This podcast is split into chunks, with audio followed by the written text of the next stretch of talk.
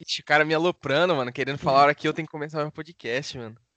Gadão, Gadão, É. faz favor, desliga aí, desconecta, você tá expulso do MD Podcast. You're off the team. You're off the team. Hash Brown Team Cobra Kai or something. And then send it to the internet. Fala, rapaziada. Eu sou Vinícius Miranda e Cobra Kai Never Dies. Eu sou a Heloísa e Cobra Kai pode morrer. Vocês estão ouvindo MD, o maior podcast nerd do interior de São Paulo. Você pode encontrar a gente no Twitter, arroba MDPodcast2, MDP maiúsculo e o número 2 no final. E hoje a gente vai falar de nostalgia, anos 80 e chute na cara. Cobra Kai. Rodrigão, solta a vinheta.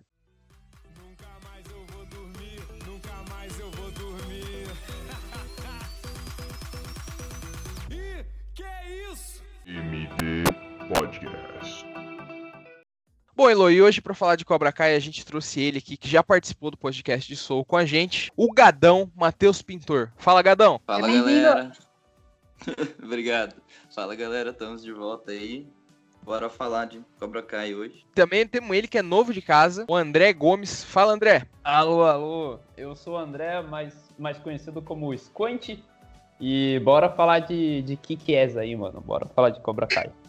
Cara confundiu o filme, mano. Hã? Que quer dizer outro filme. Kick-Ass é outro Karate filme? Kid. Kick-Ass é um filme? É, mano, é Caraca, cara, você nunca viu o que quer? Não. louco, velho. Como assim? Depois que acabar aqui, você vai assistir Kick-Ass. velho. É. Tá, vamos falar de Cobra Kai então. Bora falar aí. Hash Brown Team Cobra Kai or something. And then send it to the internet. Bom, antes da gente começar, cara ouvinte, a gente vai falar da trama das duas temporadas e dos três filmes do Karate Kid. Assim, a, a gente só não vai falar do filme do filho do Will Smith, porque ele luta Kung Fu, não Karatê. Mas de resto, fique avisado que a gente vai falar, assim, liberalmente. Então, se você ainda não assistiu a série, considere-se avisado, vai lá, assiste, depois você volta aí. Rodrigão, alerta de spoilers.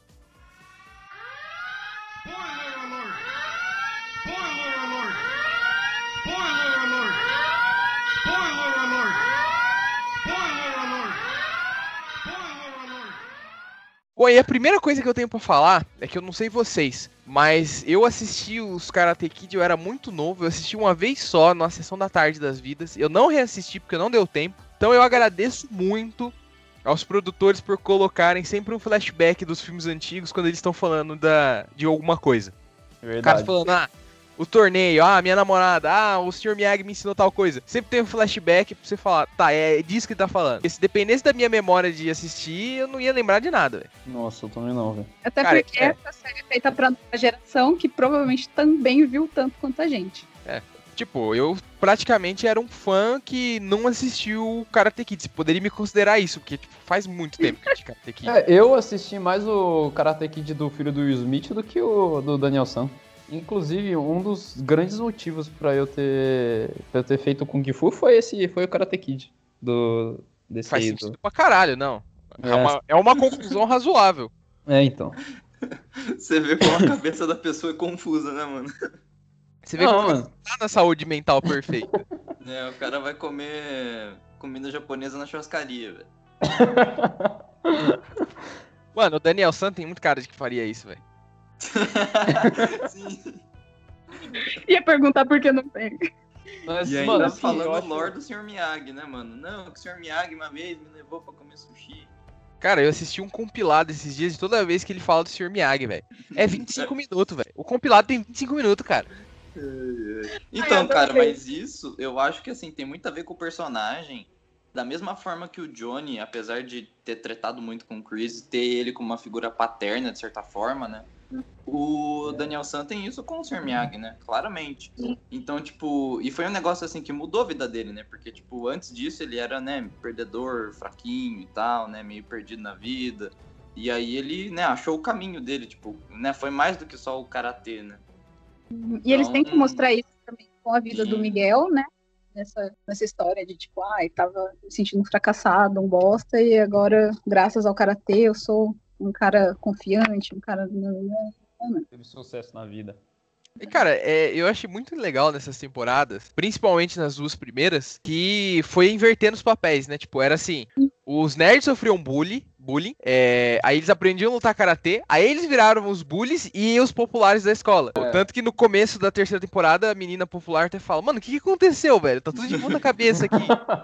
ah, ah, Yasmin, verdade. É, tipo, virou um negócio. O cara sofria bullying, virou um karateca, ele passou a fazer bullying e ele passou a ser. Os nerds viraram os populares. Dá pra ver que não, não é uma coisa que eles estavam acostumados. Tipo, se for ver mesmo o Rock, né? O, o menino lá, o Eli, Nossa. é, subiu a cabeça dele muito rápido, velho. O Rock, velho, ele é como se ele tivesse ganhado na loteria, tá ligado? Ele virou outra pessoa, tipo, da noite pro dia, cara. Eu acho muito bom É. ter esse retrato aí de, de como que pode ficar a pessoa. Porque se ele só ficasse que nem o Miguel, ah, ficaria muito assim, tipo, não Muito, faz sentido muito porque igualzinho. envolve de um jeito, né, essa, esse É. sentimento de poder. Sim, e tem que lembrar também que a própria filosofia, né, tipo, a raiz do Cobra Kai, assim, não é uma filosofia tão boa mesmo, né? Tipo, é uma coisa que meio que motiva você a ser meio, né, agressivo e tal, que se você pegar de uma forma positiva, que nem o Johnny tá tentando fazer agora, né, você consegue, né, como é que eu falo isso? Tipo, equilibrar isso com uma personalidade boa. Mas se você pegar e, e pensar nessa filosofia da forma que o Chris pensa, né, você vira um otário. Hash brown team Cobra Kai or something. And send it to the internet.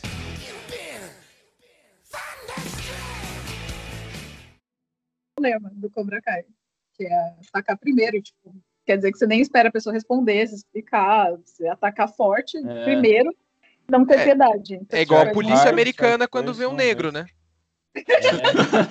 Ataque primeiro, ataque eles forte e não tem misericórdia. No mercy. No mercy. Então, cara, eu acho que o Hulk é um retrato, assim, muito bem de como você pode ser manipulado, assim, principalmente porque, assim, eles são jovens adolescentes, né? Tipo, no começo do ensino médio e tal. E é uma idade que, assim, você tá, tipo, emotivo pra caramba, né? Uma, uma piadinha que a galera faz no Instagram, né? Já vira o caos da sua vida, né? Acabou É. a sua... E... Hoje em dia é mais fácil as pessoas sofrerem bullying por causa das redes sociais. Sim. Aí eu. Nossa, mano, esses três nerdinhos aí, mano, é. É tipo, pra mim, é, é, a squad mais da hora que tem no Cobra Kai são esses três nerdinhos. Eu acho que são os que mais faz o, o espectador se identificar, né? Exato. Talvez um pouco com a Sam também, né? Porque É. você vê. É, se seus o- pais forem ricos, né? Exatamente, né? É o cara que tem problema físico e sofre bullying por causa disso, e tímido pra caramba. O Dimitri é o cara que é, tipo, nerdão porque estuda pra caramba e ele curte coisas de RPG e pá, jogos, então ele manja de estudo. Mas ele tem, tipo, raciocínio lógico suficiente pra não fazer merda, tipo... Ele até tem confiança, mas ele não faz porque ele sabe que vai dar errado. E o. Miguel é o cara da hora que anda com os nerds, por isso as pessoas acham que ele é nerd também. Cara, mas o Miguel, ele é uma trope do cinema que eu esperava que já tivesse morrido hoje e ainda não morreu, que é o Adorable Dick, velho. Ou Adorable Freak. Cara, se você for ver, Adorable. ó, é o Jonathan Byers de Stranger Things. Ah, Basicamente, você pega assim é, e você vê o cara que é dito, ah, ele é mó esquisito, e você vai ver, não, tipo, é um cara. é, gente fina, bonito, Nossa, mas ele sim. não anda com os populares ou ele tem algum hobby estranho. E verdade. você vê que, tipo, destoa, tá ligado? Ele é um maluco, tipo, ele tem cara de pegador de novela mexicana, viado. Entendeu? Não é um cara que combina lá. Só que a série é- fala, ah, ele é, ele é creepy, ele é freak, ele é o não sei o que. Tem um filme lá, não é mais um besterol americano, que é a mesma coisa, velho. Tem a mina mó gata, só que ela usa óculos. Aí o cara fala, não, essa menina é feia, olha os óculos dela. É a série tentando te convencer que o cara que É é, um fracassado. boa pinta, gente fina e inteligente é estranho. É. É que nem quando tentaram deixar a Anne Hathaway feia, né? Nunca, Nossa, nunca, velho. Nunca ia dar certo. Mas é isso. Essa é a trope do Adorable Freak, velho. é, mas no caso da Rene Hathaway foi pra tra- trazer esse negócio lá da transformação. Sempre que tem a, a cena da transformação da pessoa, ela De verdade. Eu lembro, da, eu lembro da cena do Scooby-Doo. transformação. Tá ligado? Eu fiz Velma. do Scooby-Doo que a Velma, ela, tipo, ela usa óculos, pá, usa umas roupas meio estranhas. Mas ela é uma puta atriz gata, velho. Aí, tipo, aparece ela usando aquelas roupas coladas. Nossa, mano. E eu acho que o Miguel é exatamente isso, mano. É tipo, é- eles tentam convencer ele de que ele é um fracassadinho, não sei o quê. Só que ao Não, longo mas, da, tipo, da história ele vai ficar um cara foda. Kid- Desculpa. No próprio Karate Kid, o Daniel San também é, tipo, muito gato. É, mano, o Daniel San tinha aquele cabelão dos anos 80, tinha tanquinho, velho. Onde que aquele maluco ia sofrer bullying, velho? Ah, lembrar que quem fazia bullying com ele era o Tony. Tipo, É, é verdade. de 1,80, de 90, quer dizer. Mano, o Danielson só sofreu bullying porque ele deu em cima, entre aspas, na da Eli, ó. É, Eli não, qual que é o nome dela? Ah? Ellie. É, ele- Ah, É, só por causa disso. Se ele não tivesse feito isso, ele estaria de boaço na escola, mano. Hash brown team Cobra Kai or something. Send it to the internet.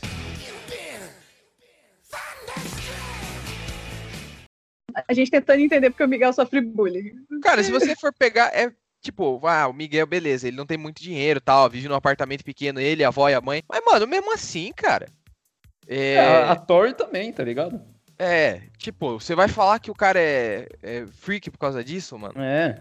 Eu acho que. Por causa do. Ou ele já sofria bullying, eu não lembro exatamente do contexto da primeira É, temporada. ele, já, ele já sofria bullying, tipo. O Miguel? Sim, ele já sofria. ele- Desde que ele mudou lá, ele Ele já, os caras já zoavam ele.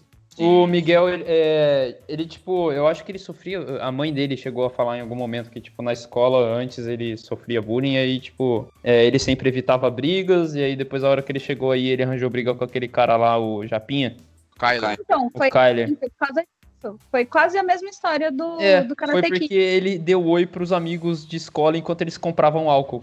É literalmente por causa disso. Um puta efeito dominó, velho. Olha onde que a gente tá agora. E, tipo, na verdade, a série queria pegar um protagonista e falar, ah, ele sofre bullying, ele é esquisito, não sei o quê, mas não queria um cara esquisito de verdade. Porque o medo deles é da audiência não conseguir se conectar com um cara que seja muito É. estranho. Tem que ser um cara que é tipicamente bonito.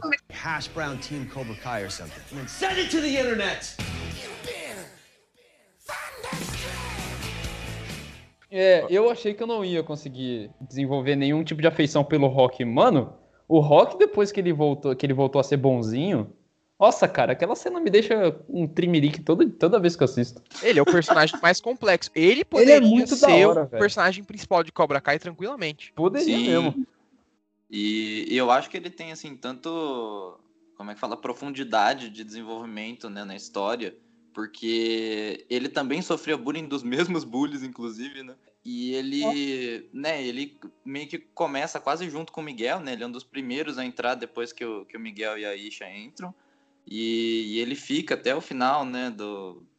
Depois que o Johnny sai, ele continua, né? E ele, né, ele tem uma montanha russa de, de personalidade que eu acho que, assim, o problema dele ser o protagonista, né, caso ele fosse, ia ser que talvez, não sei, o público poderia não gostar por causa que ele tem uma fase malvada, né? Que, né, ele quebra o braço do melhor amigo, né, faz bullying com o nerd. Por causa daqueles episódios em que o Miguel sobe a cabeça lá dele ser o campeão regional, o público já ficou puto. Eles já não gostaram. Mas, cara, o público Ele- não sabe o que, que é. Que ele tratou mal a Samantha, que ele tava tipo. Não, é no mercy, e quase quebrou, quer dizer, quase acabou de quebrar o braço do, do Robbie, a galera já não curtiu, então, tipo, O- é verdade isso aí, mano. Mas assim, eu acho que isso é um ponto positivo da série. E muito, porque eles deixam os personagens humanos, né? Tipo, todo Uhum. mundo em algum momento vai ficar puto demais com alguma coisa. E ainda mais nessa fase que é a adolescência, né? Assim, e, cara, é, eles aplicam isso. e tal, né? Eles aplicam isso até o. Eles aplicam isso até o Johnny e o Daniel. Porque se você for ver no original, o Johnny era o mal encarnado e o Daniel, ele era um deus entre os mortais. É. O cara ganhava luta contra gente mais experiente, o cara ia pro Japão e é, descia o cacete num cara muito mais treinado. e sim, aqui não, sim. cara. Aqui você vê, tipo, nem. E, primeiro, eles usam as ferramentas narrativas pra reavaliar a história dos Karate Kids, dos filmes. E pra falar, tipo, nenhum dos dois estava certo naquela época. Nenhum adolescente de 16 anos tá completamente certo e razoável. E eles mostram, tipo, eles hoje em dia, eles são pessoas complexas, tipo, e faz você não torcer só pro Daniel San, até às vezes torcer mais pro Johnny Lawrence do que pra ele. Sim. Sim, você teve entende o lado E dele. né? eu Por acho que o embate. pareça, o Johnny, o Johnny Lawrence, nessa série, eu acho que ele é o único que não é um cuzão o tempo todo no- na série. Uhum. Ele é a única vítima na minha real, mano. Ele só se fode, cara. É impressionante. Sim, você vê, tipo, tudo tá errado. É. E a As temporadas mostra muito isso, eles tentando, assim, e de repente eles se reaproximam, e parece que vai dar certo, aí dá bosta, e Exato. volta. E sempre o que dá errado são as crianças, cara. Porque você vê lá os adultos, o o Daniel San e o Johnny Lawrence, eles estão lá, toca- tá tocando é, Speedwagon no rádio, eles estão lá ouvindo rock, curtindo pra caramba, visitando a casa antiga do, do Daniel San e pá. Tá tudo ótimo. Até que eles resolvem ir lá pra casa do, do, do Daniel San pra poder fazer um mini sparring lá, só pra desempatar. Quem que tá lá? Tá lá o Robbie Keane pra estragar tudo. E claro que o Johnny Lawrence, ele deu um overact muito fodido lá também. Não tinha porque ter empurrado ele. Mas, mano, é só as crianças que fodem. É a Samantha que ficou, que ficou bêbada e foi pra casa do Johnny. É o, o... Caralho. O Hulk que resolveu ir lá destruir o Miyagi-Do. Mano, esse- é, é- é impressionante, cara. Eu fico muito puto com, com as crianças do- da, da série. Adolescente é assim, acho que isso também é muito bom de trazer. Sim. E, tipo, adolescente é assim, e também, e também mostrar, ao mesmo tempo que eles mostram como a adolescência dos dois adultos, né, impactou diretamente a vida adulta deles. É. Então, eles estão vendo isso, E é dos filhos. sim, É, tipo, ao longo das três temporadas, eles têm vários fake-outs que você acha, tipo, ah, agora o Johnny e o Daniel vão ser amigos. E aí acontece alguma coisa e eles voltam a estaca zero. sim. É. Cara, você fica, porra, deixa os caras ser amigos, mano. Eu quero ver, eu já, eu já vi eles Quero ver os dois rivais. trabalhando juntos. Eu quero ver os dois trabalhando junto. no outro, assim, Ah. né? Você vê, tipo, ai, tudo bem, não vou brigar por isso, porque eu acho que eu quero ficar bem com ele, aí acontece outra bosta. Então, assim, A próxima temporada, cara, eu tô, eu tô esperando muito um teamwork muito fodido entre os dois. que Nossa, agora eu tô é, esperando juntaram os dois assim, dojos, né? Sim. Inclusive, o que, que, você, que, que, que você acha que vai ser o nome do, do dojo deles? Cara, vai ser Miyagi Fang. Fang. Você acha? Miyagi Fang. A gente, eu tava falando com, isso, com, com. Do que, que você chamou ele? Gado? Gadão? Gadão. Hum, Do é mate. mate. Pode chamar de mate. tá? Gadão. Eu tava falando com ele outro dia do que, que ia ser os nomes. A gente veio com os nomes muito zoados. Tipo, Eagle Do, Miyagi Figo, esse negócio aí. Porque, sinceramente, mano, Eagle Fang foi um nome muito xixi cocô, velho. Cara, bom, foi muito muito ruim. Mas é que Cobra Kai é um nome muito foda, velho. É, o Cobra Kai é um nome que pega no, pega no coração e fala assim, mano, que isso? É, Eu quero treinar karatê e sair descendo a porrada em todo mundo. Não, sim, velho. Eu, inclusive, eu já comecei a procurar aula de karatê depois que comecei a assistir Cobra Kai. Porque, mano, eu fiquei num hype, velho. Que da hora, mano. eu fui atrás de aula de Kung Fu mesmo. Hash brown team Cobra Kai or something. And then send it to the internet.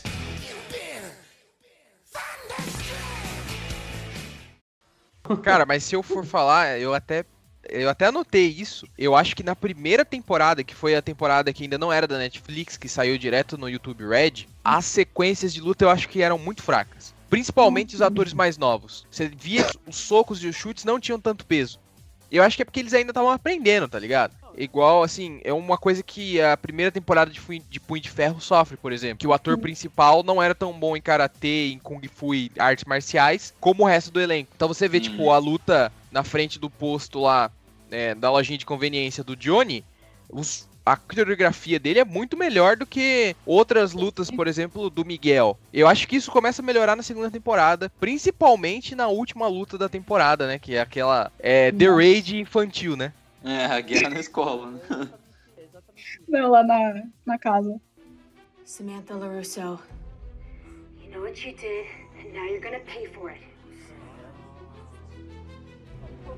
I'm coming for you, bitch! O, o negócio da coreografia, mano, é essa. Tipo, se você sabe como é que. Se, se você tem um, um treino é, básico de movimentos de luta e tudo mais, você sabe bem fazer a coreografia. Mas o problema é, você consegue ver até no treinamento, por exemplo, na hora que o, que o John Chris e o John Lawrence estão lá treinando os Cobra Kai, fazendo aquele Aikyo, assim, dando soquinho, aquele soco direto lá. Mano, é. Uma coisa que eu percebi treinando é, Kung Fu é que se você dá um. Tipo, quando você. O professor pede pra você dar esse soquinho direto aí, e você faz do jeito que eles estão fazendo, você consegue ver que eles não estão colocando força. Eles estão fazendo por fazer. Você precisa, tipo, se você não fizer com força, o professor vai chamar a sua atenção. Então você, assim, ele precisa ver se tá fazendo rápido. Você precisa fazer um negócio rápido, você precisa tá focado assim. É, aí, tipo, o cara pega uma, uma- o professor pega uma almofada, vai na sua frente e fala assim: soca aqui, se você não socar direito, você vai ter que fazer não sei quantas flexões. E esses negócios. Então, tipo, se você tem o básico é, da luta, dos socos e tudo mais, você consegue fazer uma coreografia bem decente. Que é o caso do Johnny Lawrence. O Johnny Lawrence, ele luta desde sempre, né? Tipo, É, então. Ele já É, fez. e o- Ele já tem experiência. O William Zabka, ele tá muito bem, cara. Sim. É, mano, ele. Ele e o, o Danielson. O negócio do Danielson, mano, é que, tipo assim, isso é uma coisa que me incomoda, inclusive. Você consegue ver que o cara não tem muitos músculos, né? Ele, tipo, ele. Você vê que ele consegue estar meio magrelinho, assim. Mas, assim, não é. Se você for ver o Daniel San, ele sempre foi meio magrelo. Sim, sim. O que eu falo é que a, a série tá o tempo todo tentando esconder o fato de que o Johnny é um karateca melhor do que o, o Ralph Macchio, que é o ator que faz o Daniel LaRusso. Então você vê que, tipo, eles estão constantemente usando de artifícios pra parecer que os dois estão no mesmo nível. Mas Sim. claramente o Johnny Lawrence tem uma desenvoltura muito maior. O William Zabka nunca parou de lutar. ao Contrário do, do Ralph Macchio. É, então, provavelmente foi isso, porque dá pra ver que, tipo, principalmente assim na luta final da terceira temporada, dá pra ver que, tipo, a luta do Chris com o Johnny é muito diferente da luta do Chris com o, Sim. com o Daniel É San. estupidamente diferente. Parece o, é, a diferença da coreografia de, de prequels Star Wars e a, e a coreografia de Star Wars Trilogy original. Que, tipo, tá lá o, o Obi-Wan lutando com o Darth Vader a dois por hora e o Anakin e o Obi-Wan lutando, tipo, girando o sabre à toa, tipo, é, high speed. Sim, é tipo, É é uma diferença cara. muito grande e a série tenta esconder, porque no mundo da série, eles são adversários à altura, Sim. teoricamente falando. Hash brown team Cobra Kai or something. And then send it to the internet.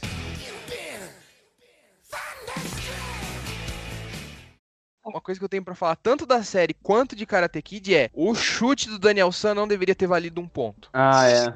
Porque é, é ilegal, né? Não, o chute não é ilegal. Todavia, no entanto, porém, chute na cara, golpes na cara não valem como ponto. Ah, sim. Então, foi, acredito que foi até dito no torneio no primeiro Karate Kid. Ele- Eu procurei na internet depois. Aquele chute não é ilegal, como o Johnny tava falando, mas ele também não vale como ponto. Ele teria que ter dado mesmo. chute e depois dado outro golpe. É, o- na hora que o Miguel deu, fez o chute dele lá no, no primeiro torneio do, do All Valley, valeu o ponto, não valeu? Valeu também, e não deveria ter valido. É, então, por que será isso? Eu acho. Pena do Karate Kid agora. É, a, a questão é a seguinte, no primeiro Karate Kid, a- o chute da garça é algo, tipo, teve muito foreshadowing. Tinha que ser o golpe final. E não ia ter o Uhum. mesmo impacto se o Daniel San... Ah, dei o chute da garça, agora deu um soco na barriga dele. Não ia ter o mesmo impacto. Apesar de ser, teoricamente, o correto. Falando do torneio. E a mesma coisa no, no Cobra Kai. A piadinha dele ganhar um ponto com o chute do Daniel San sendo treinado pelo Johnny Lawrence Sim, sim, não ia funcionar se ele tivesse dado outro golpe. verdade. É uma licença poética, né? É, mas no caso do, do Cobra Kai, eu acho que dá pra dar uma defendida que depois que, que aconteceu do Daniel San, eles repararam entre o tempo, né, da, do Karate Kid 1 e o, a série, e eles resolveram legalizar aquilo por causa do... que ficou icônico. Mano, virou um pôster na entrada Verdade, do verdade. torneio. né? Então, assim, ficou tão icônico na, na realidade da série que eu acho que eles falaram, mano, vamos legalizar isso, porque senão vai virar polêmica e vão querer dar, né, trocar. ou- Eles devem ter legalizado o chute porque o Danielson tava todo fudido lutando contra um cara bully bombadaço número um do Cobra Kai. E ele conseguiu derrubar o cara com o chute da garça e falou assim, mano, olha isso aí, velho. O cara tá cara é com uma brabo, perna a menos, velho. E ele ganhou de você. Não, desculpa, eu vou dar um ponto pra ele, porque ele merece. Hash brown team Cobra Kai or something. And then send it to the internet.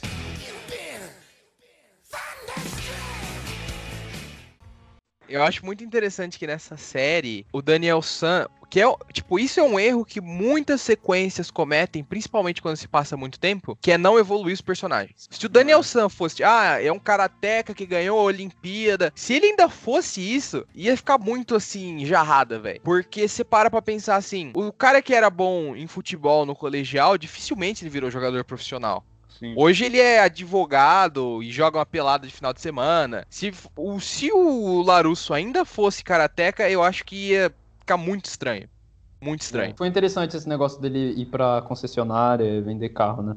Sim, ele tipo. Ter abandonado o Kung Fu. Kung Fu não. É, nem abandonado, né? Tipo, ele lutou no sub-18. Depois que ele fez 18, provavelmente outras coisas surgiram, né? É. Não é tipo, não é todo karateca que tem capacidade de disputar uma Olimpíada, por exemplo. Nem é todo que quer também. Pois é. E é, o outro quiser mostrar, né, que a vida segue e o, e o que ele queria era ser rico. E pronto, ele ficou rico. É, se você for ver assim, não, ele não queria ser rico, ele disse isso várias vezes, inclusive, ele trabalha Ah. com paixão. Queria vender carros e mostrar que ele era competente, que ele era honesto. for passion always richer than man who works for money. Exatamente.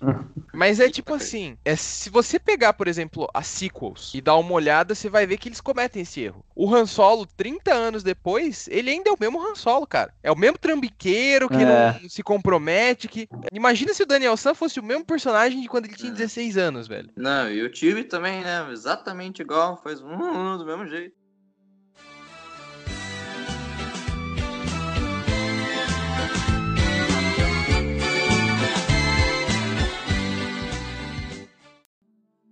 Nossa. Hash brown team Cobra Kai or something. And then send it to the internet.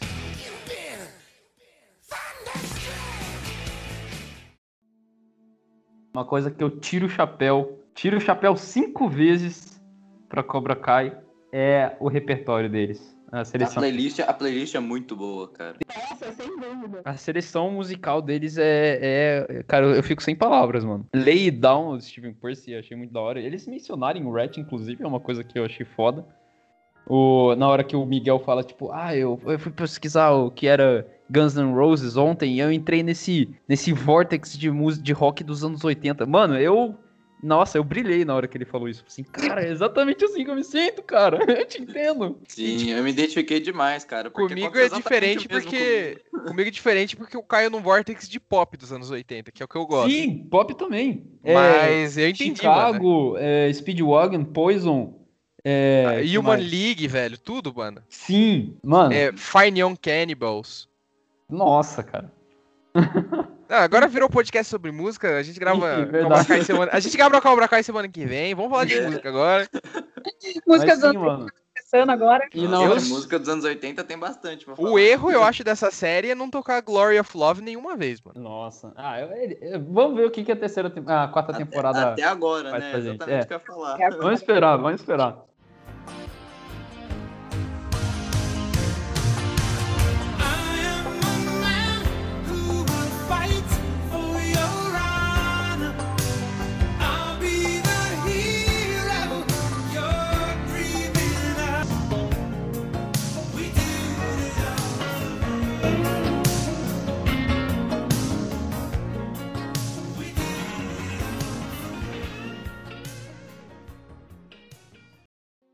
Mano, o- na hora que o Johnny Lawrence fala pro, pro Miguel, fala assim, mano, coloca um Guns N' Roses aí no seu toque celular. Aí ele fala assim, mano, o que, que é Guns N' Roses? Nossa, mano, eu podia jurar que o, que o, o Johnny Lawrence ia sentar a porrada no Miguel depois. daqui. E o, o vocabulário do Johnny Lawrence é binário, né? Ele sabe duas palavras: pussy e B10. É, Só fala isso, é exato, B10 e pussy, só. verdade. Hash brown team Cobra Kai or something. And send it to the internet.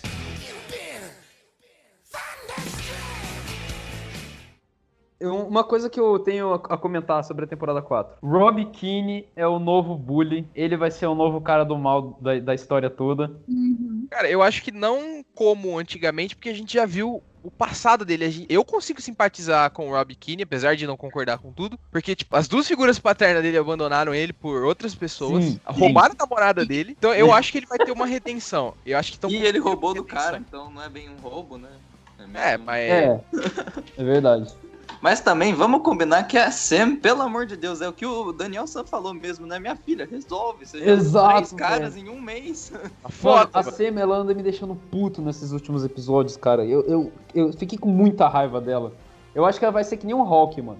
Chega uma hora que você fica puto com o Hulk, depois ele dá um comeback assim, que você fica, mano, esse cara é foda, eu tô com ele. Eu acho que eles vão fazer a mesma coisa com a Sam. Mas, cara, Tanto da Tori, mas aí, tipo. É, a, To- a Tori é outra também, É velho. porque, tipo, eles elevaram a um nível que você fica, meu Deus. O que, que eles fizeram? Eles pegaram a estética dos anos 80, que, tipo, era tudo hiper, tudo exagerado, tipo, qualquer coisinha os caras resolviam no chute e trouxeram pros dias atuais. Então, tipo, começou a virar umas. Parecia que você tava assistindo desenho, tá ligado? As situações ficaram cada vez mais irreais. Ao ponto de, tipo, a Tori tentar assassinar a Sam dentro da Exato, escola, velho. cara. Não, a Mano. melhor parte dessa briga, cara, foi o gordinho. Que, que entrou. Raia. No- Mano, ele no dia ele chegou com um currículo que ele tirou da onde? Porque ele, "Ô, eu sou faixa preta, a escola nem verificou nada, porque essa, essa história é moderna, então teoricamente eles têm internet pra olhar alguma coisa, né? Ah, não, contratado, você pode ser um segurança de uma escola americana. E segurança de escola americana tem que ser, né? Colete à prova de bala lá, o negócio é complicado. Não, e o Arraia, velho. Mas, mano, o Arraia é foda, velho. Ele ganhou. Ele é muito bom, ele cara. o desafio. Pena que ele não aparece na terceira temporada. Mas, cara, ele é muito foda, velho. Nossa, ô, na hora que ele leva a namorada dele lá pro rolê das crianças, Mano, o cara tem 30 anos, tá dando rolê com um ele moleque dá de uma 15, colada, velho. passa silver tape na mão com duas garrafas de, vodka, fica na mão e fica tentando abrir a porta depois. Nossa, velho, esse cara é muito bom, mano. Eles precisam colocar ele de volta. Mano, ele, pra mim, ele foi o melhor alívio cômico da série, assim, que É. claramente só foi colocado, assim, ele não tá lá pra desenvolver ninguém, ele não tem um arco de história dele, ele é só um alívio cômico. Ele é- e ele exato. funciona muito bem como isso, cara, ele é muito bem trabalhado pra esse Desde que é da propósito. loja. Desde dele de atendente, a gente já. Sim. Hash brown team Cobra Kai or something. And then send it to the internet.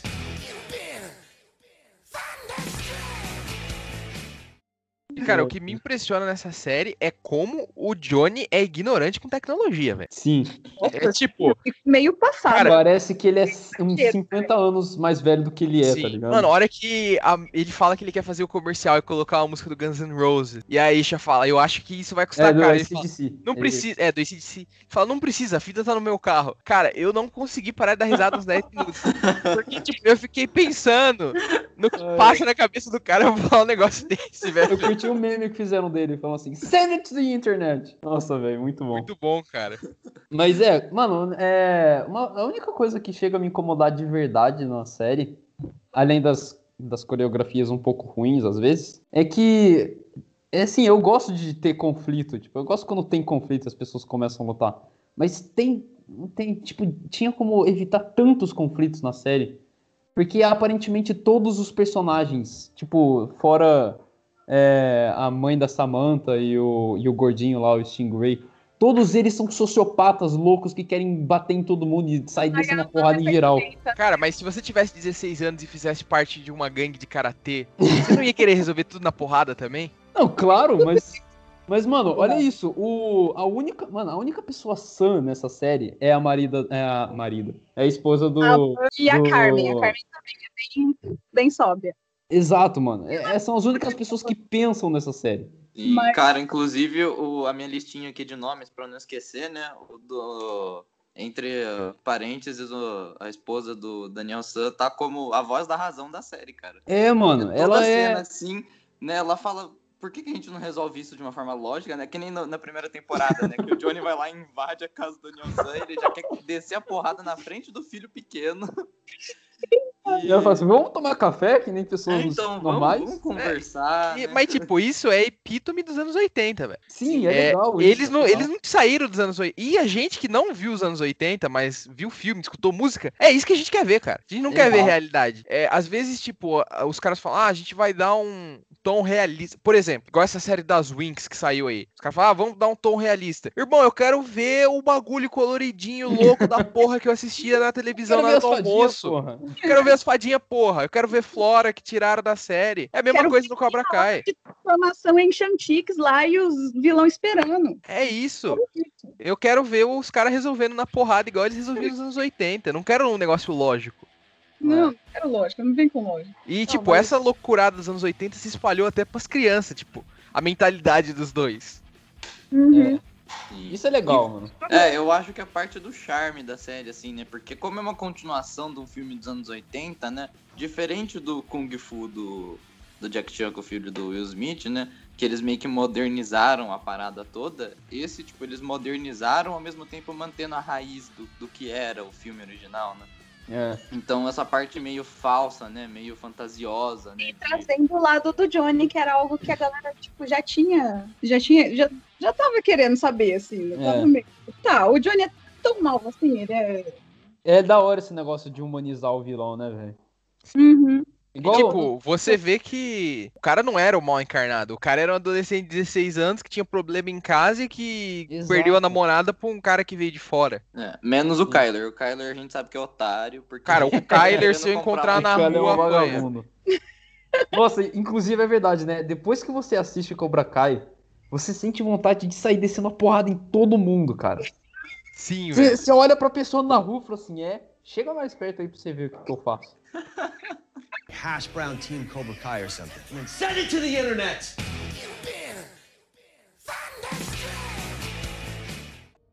É legal você ver que, assim, o Johnny, ele tava tão perdido, assim, né, que também, não, assim, assim como o Daniel San não virou um karateca de Olimpíada e tal, né, o Johnny, ele largou disso depois da derrota e da briga com o Chris, né, que quase matou ele. e ele largou isso, né, você vê que os troféus dele estavam largados num canto atrás das roupas ali, né, tipo, escondido. E isso é meio que uma linguagem visual de como a personalidade dele tá, né, tipo, ele tá escondendo a habilidade dele, ele tá guardando. Você sabe que ainda tá ali, mas não é um negócio que ele tava usando e ele meio que esqueceu, né? O primeiro episódio inteiro é basicamente, né? ressurgindo o, essa memória dele disso, né? Que aí começa, né? Primeiro, primeiro ponto importante, assim, que, que acontece, que ressurge isso nele, é a briga, né? Com o Kyler e com o amigo gordinho dele lá e os outros bullies. E que, inclusive, essa cena é muito boa, porque antes deles é, zoarem o Miguel, você já sabe que eles são escrotos, né? Tipo assim, o jeito, a linguagem corporal deles, né? Um é, tá com um vape, solta fumaça na cara do Johnny, Nossa. assim, né? Verdade. E você já vê que aquele ali, né, tipo, é o, o estereótipo do, do bully clássico, né? O cara que não respeita ninguém, tem um carro caro, né? E aí essa briga, assim, você já vê que, né, desperta de novo a memória física dele, assim, né? Depois disso, né, o primeiro episódio é basicamente, né, ele brigando com o padrasto dele, que zoa ele por não ser nada na vida, né? Não conseguir fazer nada direito. E aí, né, o estopim, é, aliás, antes disso, ele perde o emprego, né, ainda, né, pra piorar. E aí você vê que tá assim, tudo caindo aos pedaços pra ele. E aí o, o estopim, né, que assim, a gota d'água pra ele é quando ele encontra o Daniel San de novo, né? E aí ele dá uma zoada ainda sobre o karatê e tal. E ele fica tipo, né? E depois disso que, que né, ele joga o bonsai no chão, inclusive, que é né, uma- meio simbólico, né? Tipo, dele ignorando totalmente a filosofia do Miyagi-Do, né? E falando, mano, eu vou fazer a minha própria coisa. Exato. Eu achei que foi uma forma muito boa, assim, de trazer, porque eles poderiam simplesmente ter começado a série de uma forma bem pior, assim, sabe? Tipo, ah, é, por exemplo, ele vê o Miguel sendo, né, sofrendo bullying, ele vai lá, bate nos caras e fala, eu vou ser seu sensei. E, né, cortar todo esse, esse outro plot, né? Sim, E- sim. Eles Tá. desenvolveram muito bem. Sim, exatamente. Foi, eles pegaram, é, inclusive queria comentar na forma geral da série também, né? Eles pegaram o tempo certo dos episódios, porque dá pra você desenvolver tudo que precisa desenvolver, né? E não fica cansativo, que nem tipo episódio de Game of Thrones, que é uma série que a gente parou de falar já faz bastante tempo, né? Paramos de falar, série mas que- não esquecemos nunca, né, mano? Nunca Exatamente. vamos esquecer. E assim, era uma série que eu adorava, né? Maratonava várias vezes e tal. E, cara, era uma eternidade. Eu tinha que reservar, assim, uma semana pra maratonar uma, uma temporada, né? Porque são horas de episódio. E apesar de você gostar e querer continuar vendo aquela novelona, né? É, cansava, né? Tinha várias vezes que você tinha que parar no meio. E uma coisa que aconteceu com o Cobra Kai comigo foi que eu maratonei tudo em um fim de semana. Sim. Eu, eu acho que, como eu trabalho, eu não consegui ver, tipo, pegar um dia inteiro pra fazer isso, mas em uma semana eu vi as três temporadas. Então, É, e- mano. E eu acho que ela é uma série, ela é perfeita também nisso, né? Assim, o ele respeita o seu tempo. Você pode ser ocupado com o resto da vida, né? Ter que trabalhar, estudar, sei lá, e ainda conseguir maratonar ela tranquilo, né? Comentar com os amigos. É, A série não tem aquele negócio de ficar mais tempo do que ela é bem-vinda. Exatamente. Uhum. É. E- Mas, cara, uma ressalva que eu tenho antes da gente falar dos ter- do- da terceira temporada especificamente é: toda vez que o Johnny Lawrence quer mostrar que, tipo, ele tá num lugar mental muito ruim, ele fica barbudo. E aí mostra ele fazendo a barba. Toda vez que ele faz a barba, ele fica uns 10 anos mais velho. Ele é aquele típico cara que sem barba ele é mais velho que de barba. Sim, verdade. É verdade. Hash brown team Cobra Kai or something. And then send it to the internet. Um episódio que eu queria ressaltar da, da temporada 2, que eu achei muito legal, foi o. Acho que episódio 6. Que é aquele que eles pegam. Que o, ele visita o, o amigo antigo dele. o Ai, ator do Rob Garrison. É isso Inclusive- mesmo, episódio 6. F. Gob, é, Rob Garrison, que ele morreu aí Sim. recentemente. Cara, eu acho esse episódio muito legal, mano. Muito legal. Isso é uma coisa que quando eu tiver lá os meus, sei lá, meus 50 anos, assim, 60 anos, eu quero fazer com os meus amigos, que é pegar, alugar umas motos foda, colocar umas jaquetas de couro, assim, mega insano, aqueles aviador na cara, assim, pra ir andar de moto numa highway, chegar num bar, assim, beber cerveja, arranjar Comprar briga, briga com alguém. comprar briga com os caras aí. Morrer de câncer durante a noite. É, Não, isso aí você pode falar. meta de vida do André. É Death Wish, tá ligado? que já tava tratando câncer e topou fazer isso. É, é. Exato. Inclusive, Não, aproveitando, literalmente um Death Wish dele, mano. É, ele queria morrer tendo a melhor noite da vida dele. aproveitando o Hulk dessa cena, né?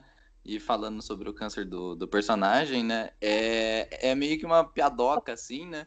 Bem escondida, é uma das referências mais escondidas, né? Que no primeiro filme, quando o Johnny tá batendo no Daniel San, é, o personagem, eu não lembro o nome do personagem, desculpa. O personagem que pegou câncer, ele grita, né? é, alguém pega um, um body bag, né, pra ele.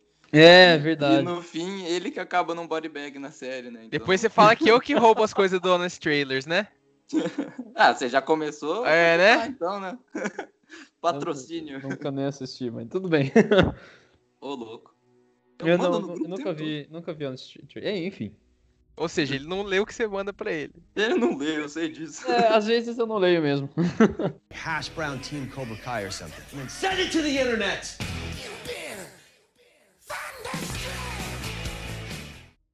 Claro que a primeira coisa que Johnny Lawrence ia procurar quando ele tivesse acesso à internet era pornô. Lógico. Hot Babes. Não, Hot e o pior Babes. que assim, ele é, tão, Shirt Contest. ele é tão jurássico, cara, que ele não pega pra tentar pesquisar, né, algum lugar específico. Ele entra no Google Imagens É, velho. e vai em Hot Babes. Mas, é, rapidão, uma pergunta que eu tenho pra fazer. O que, que vocês acharam da, da luta que teve na escola, velho? Cara, eu acho que foi a melhor luta da- das três temporadas até agora. Pra mim, parecia que eu tava assistindo um episódio de Demolidor, só que com criança. É brutal. Inclusive, é uma coisa que eu tenho pra falar, assim, é, é impressionante como as lutas são brutais, velho. É, não é tipo você leva um chute na cara e continua brigando. Você leva um chute na cara e abre o supercílio. Você vê assim os caras depois das lutas, tá tudo inchado, tudo ensanguentado. Sim. É muito. Até porque ninguém leva um chute na cara e fica de boa, né? Aham. E, cara, pra É. mim, é, o que é interessante dessa luta é as consequências, velho. Você tá assistindo uma série, teoricamente, infanto-juvenil, young adult, sei lá, é, e tem um maluco que vai ficar paraplégico por causa de uma luta na escola. A luta na escola é um conceito anos 80. Só que eles pegam isso e transformam em algo. Tá, e se acontecesse de verdade? Será que ia ser de boa? Será que ia ser só engraçado? Não, velho. Ia ter morte. É, não, e tem mais que isso, né? Tem várias é, consequências jurídicas, né? Você vê que o torneio quase fecha, o Daniel San quase perde a, a empresa, né? O Stingray, né, que é o melhor personagem da série, é, ele, eles mencionam, né, numa cena Que ele tá proibido de é, chegar no jornal contra- eles falam, né, que o, o Stingray tá, é, tá sendo intimado, né? Ele não pode mais se aproximar de crianças. Porque, mano, se você pensar nos anos 80, é normal um cara, né, o, o segurança chegar, quebrar a cara de um monte de alunos, sim. né, Velho, o, o, senhor, o senhor Miyagi não bateu nos amigos do Johnny Lawrence no primeiro Karate Kid? É, então. Então, e, mas aí é muito legal realmente a gente ver né, a consequência disso no, no mundo mais moderno, mais atual, né? Que você vê que não, o cara que era um segurança que já foi admitido de uma forma bem irresponsável, né? E no primeiro dia já quebrou um monte de aluno na porrada, né? Esse cara, né, ele, ele recebeu não só uma intimação da escola, não só foi demitido, né? Mas teve uma consequência jurídica sobre isso, né? É, eu só achei zoado o negócio de não ter professores e guardas pra poder separar a briga. Tipo, só teve um e ele só separou a briga dos molequinhos mais novos, sabe? Eu ia achar interessante se eles tentassem Ele brigar, conseguia. tipo. É, mas eu- é que também, velho, você viu a hora que o professor foi tentar separar a briga do Rock, o Rock Ele deu- apanhou. Exato. então. eu queria Ele que mais isso tivesse que acontecido. Que é- mesmo queria- sendo adolescentes, eles eram fortes demais para os professores. Não, exato, mas é isso que eu queria que acontecesse. Eu queria que chegasse mais guarda e os guardas apanhassem pro Rob Keane e pro, ir pra São- Ia ser muito mais da hora, velho. Cara, que desejo, mano. Nossa, ia ser muito legal. Eu achei estranho não ter ninguém lá e o outro cara ter, tipo, desistido porque ele não era pago o suficiente. Acho que precisava desse contexto da- das consequências. Acho que ficaria muito extenso, né? Se tivesse essas questões é, aí de verdade, verdade. E eu Aí acho que todos eles série... iriam pra. pra... pro Juvie. Como é que fala em português? Eu não sei. Reformatório. Reformatório, isso aí. E tipo, eu acho que foi legal ter muitas consequências nessa virada da segunda pra terceira temporada. Por- Se você for ver a terceira temporada é inteira praticamente consequências. Sim. Da- Porque Uhum. senão seria só, ah, não tem consequência nenhuma. A gente luta karatê quando a gente quer, a gente faz o que a gente quer, a gente resolve, a gente briga dentro da escola. É, precisava dar uma freada nessa galera aí. Sim. Mostrar que não é assim que a banda toca. É, não é assim, mano. Os caras têm 16 anos, você acha que você vai fazer o que você Vocês quer? estão, cara, vocês estão pensando que é que nem Karate Kid? Não é. Por mais Só que seja, vezes. não é. Só às vezes, mas agora não é. E- Mas é, mano. Cara, eu curti muito a terceira temporada. O Danielson indo pro Japão, visitando lá o. Aonde mesmo que ele foi? Esqueci o nome. Ele foi pra Okinawa. Okinawa. E vendo que como que foi a tecnologia chegando na, na- no Japão. E hoje você vê como as coisas são, né? Você vê que nada mais é, é tipo old school do jeito que era antes, tudo feito de madeirinha e papelzinho, e tudo é muito leve, e tem uma fontezinha daquele lado.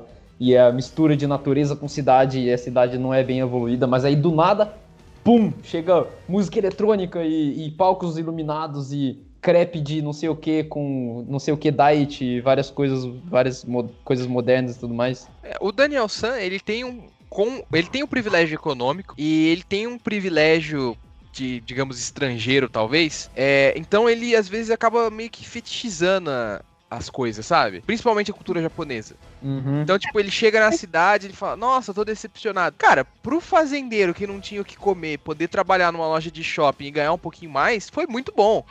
Sim. Então, na posição de privilégio do Daniel San de não depender daquilo, de poder passar férias em Okinawa e depois voltar pra casa opulenta dele, pra concessionária, pro dinheiro, é ótimo, realmente. que- é realmente é muito legal É que a hora. vila fosse a mesma vila de quando ele tinha 16 anos.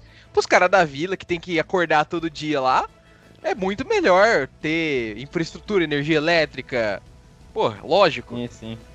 É, e é algo que ele faz durante a série, assim. Ele tem uma- um pensamento meio ocidental quando ele vê. Mesmo tendo sido treinado pelo Sr. Miyagi, ele tem um pensamento meio ocidental vendo ah, o, o Japão, principalmente.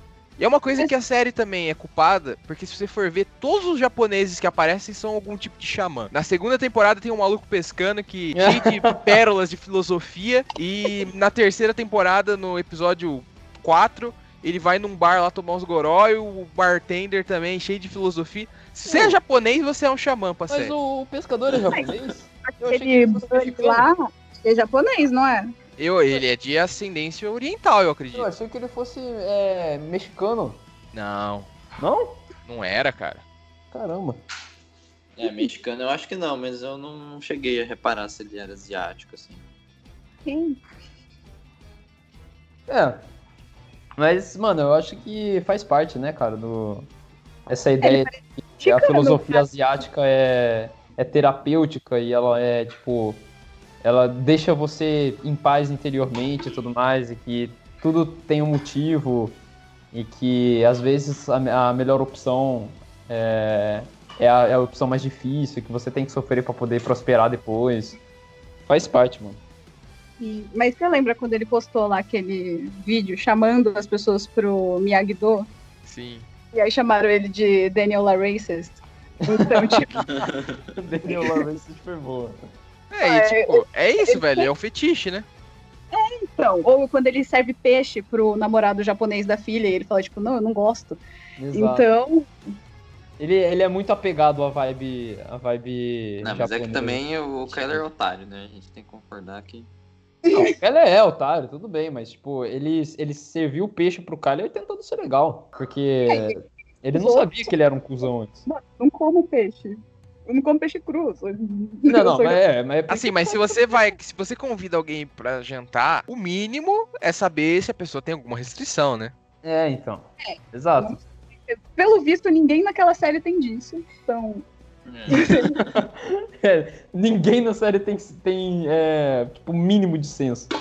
Só a a... esposa do Daniel San. Só É, e a outra lá. a Karen. A É, Carmen. Karen. a Carmen e a Amanda só, as duas. E a, a Ellie também. Inclusive, é uma coisa que eu queria mencionar.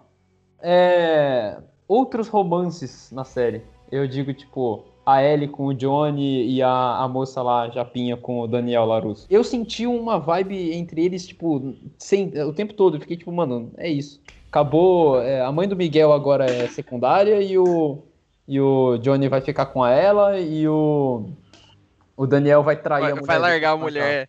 A Amanda. Nossa, eu super senti- senti isso. Fiquei com Eu muito senti medo. muito uma vibe deles, velho. Eles estavam vibando Cara, pra caramba. Eu, tipo, o tempo todo, eu tava assistindo com meu irmão mais novo, eu falei, ah, não, mano. Ele também, ele falou, ah, ele não, cara. A Carmen é uma opção muito melhor. É, exato, velho. E quanto a Julie, eu não Era sei. Eu acho que tinha muita tensão entre eles, mas eu não fiquei tão preocupado com o Daniel San, porque eu, eu acredito mais no caráter do Daniel San do que no do Johnny Lawrence. Ah, não, sim, sim.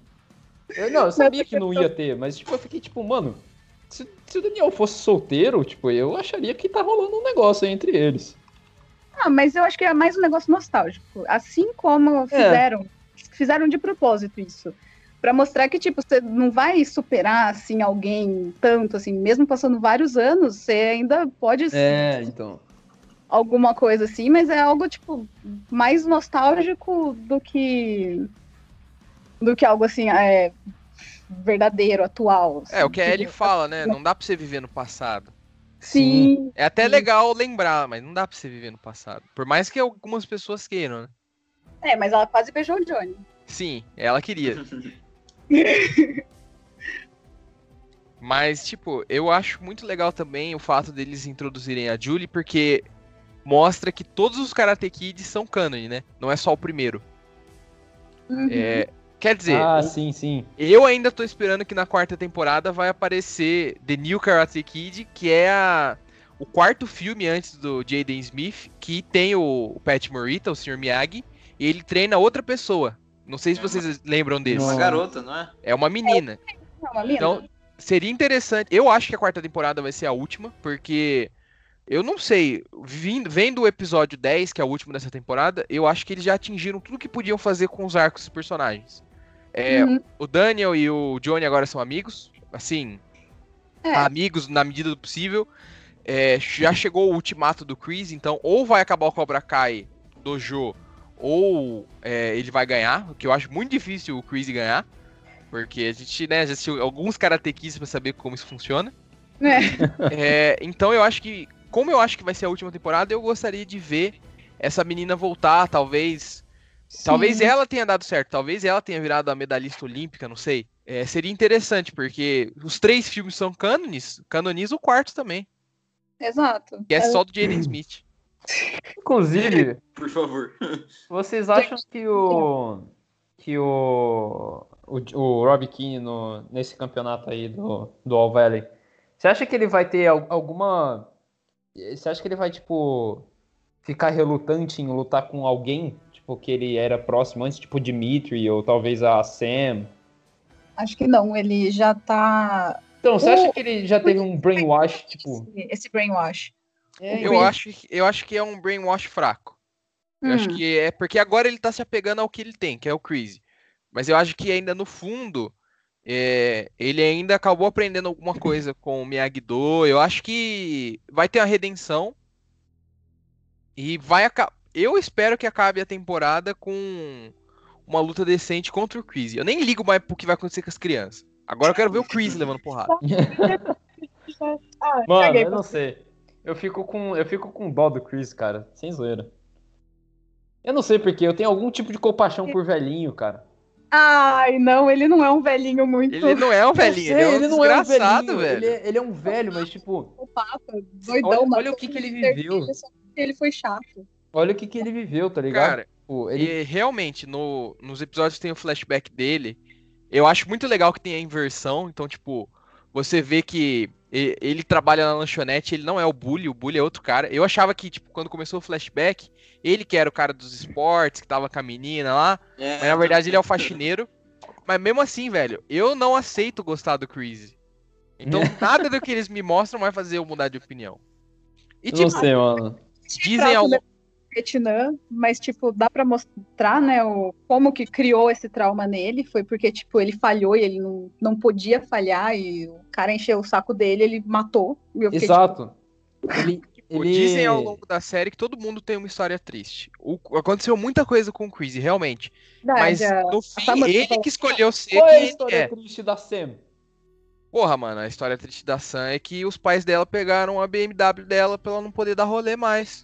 Tadinha da Sam. Tiraram o iPhone White dela Girls por 12 Problems. horas.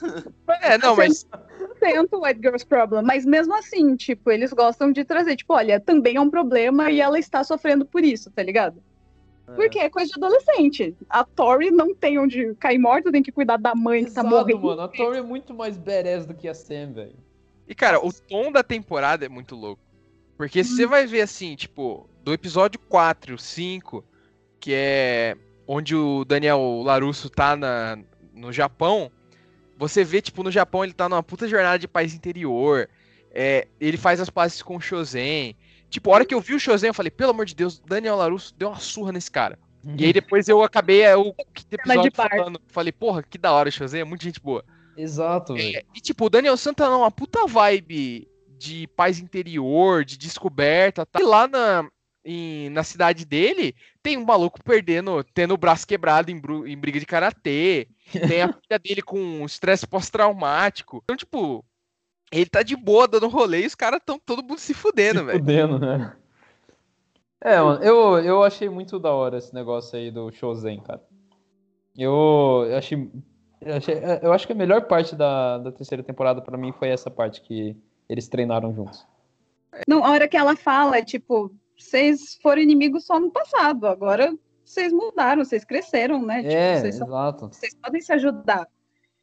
E aí isso traz o- mais a, a reflexão lá pro, pra relação dele com o Joe. Então, tipo, Hash brown team Cobra Kai or something. And then send it to the internet.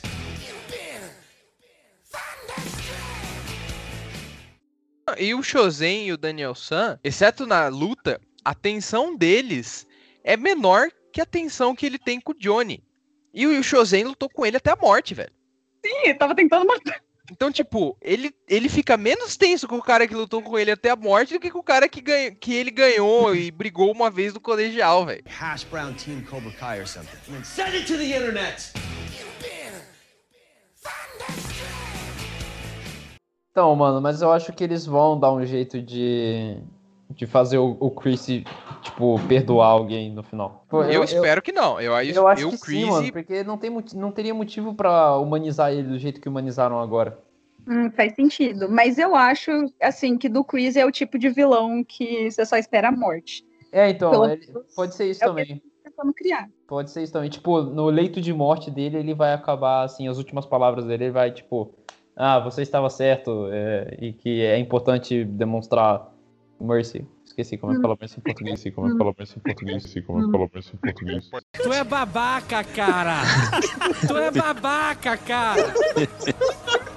Porra, meu irmão, olha aí! Que caralho, cara! Pa- paixão. Paixão. Que Piedade. foi uma figura, uma figura de filho pra ele, essas coisas assim. que- É, então. Então, ele já falou isso pro Johnny, só que era pra manipular ele. Então, se ele falar agora, não vai parecer genuíno. É, verdade. Hash brown team Cobra Kai or something. And then send it to the internet.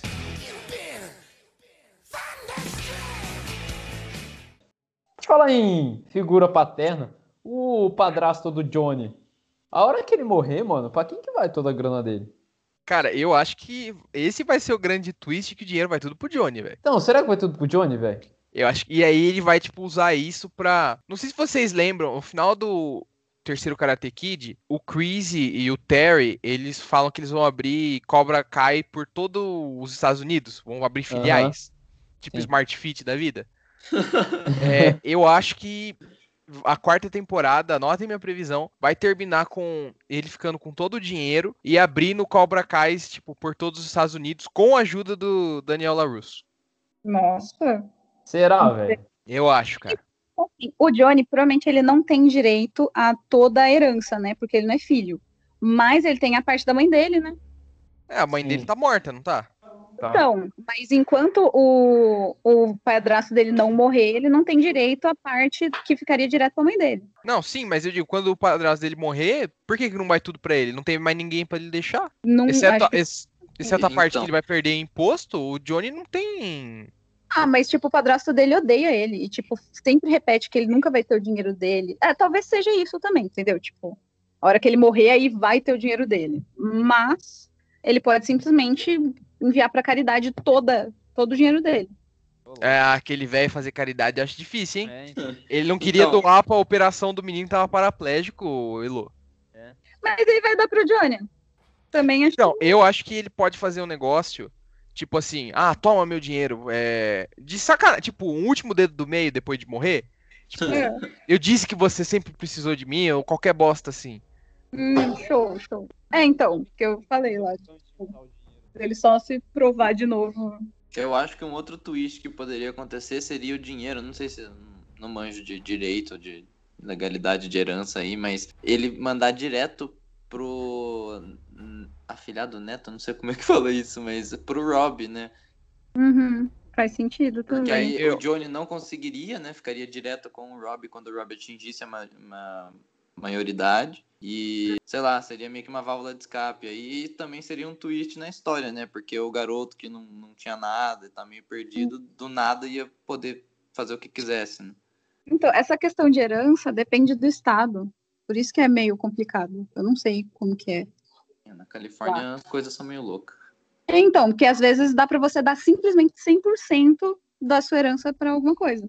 Porque aqui no Brasil é só 50%, né? Se você quiser destinar, 50% vai, 50% é direto pra sua família, pro herdeiro direto. Não tem nem que você mudar. Hash brown team Cobra Kai or something. Send it to the internet.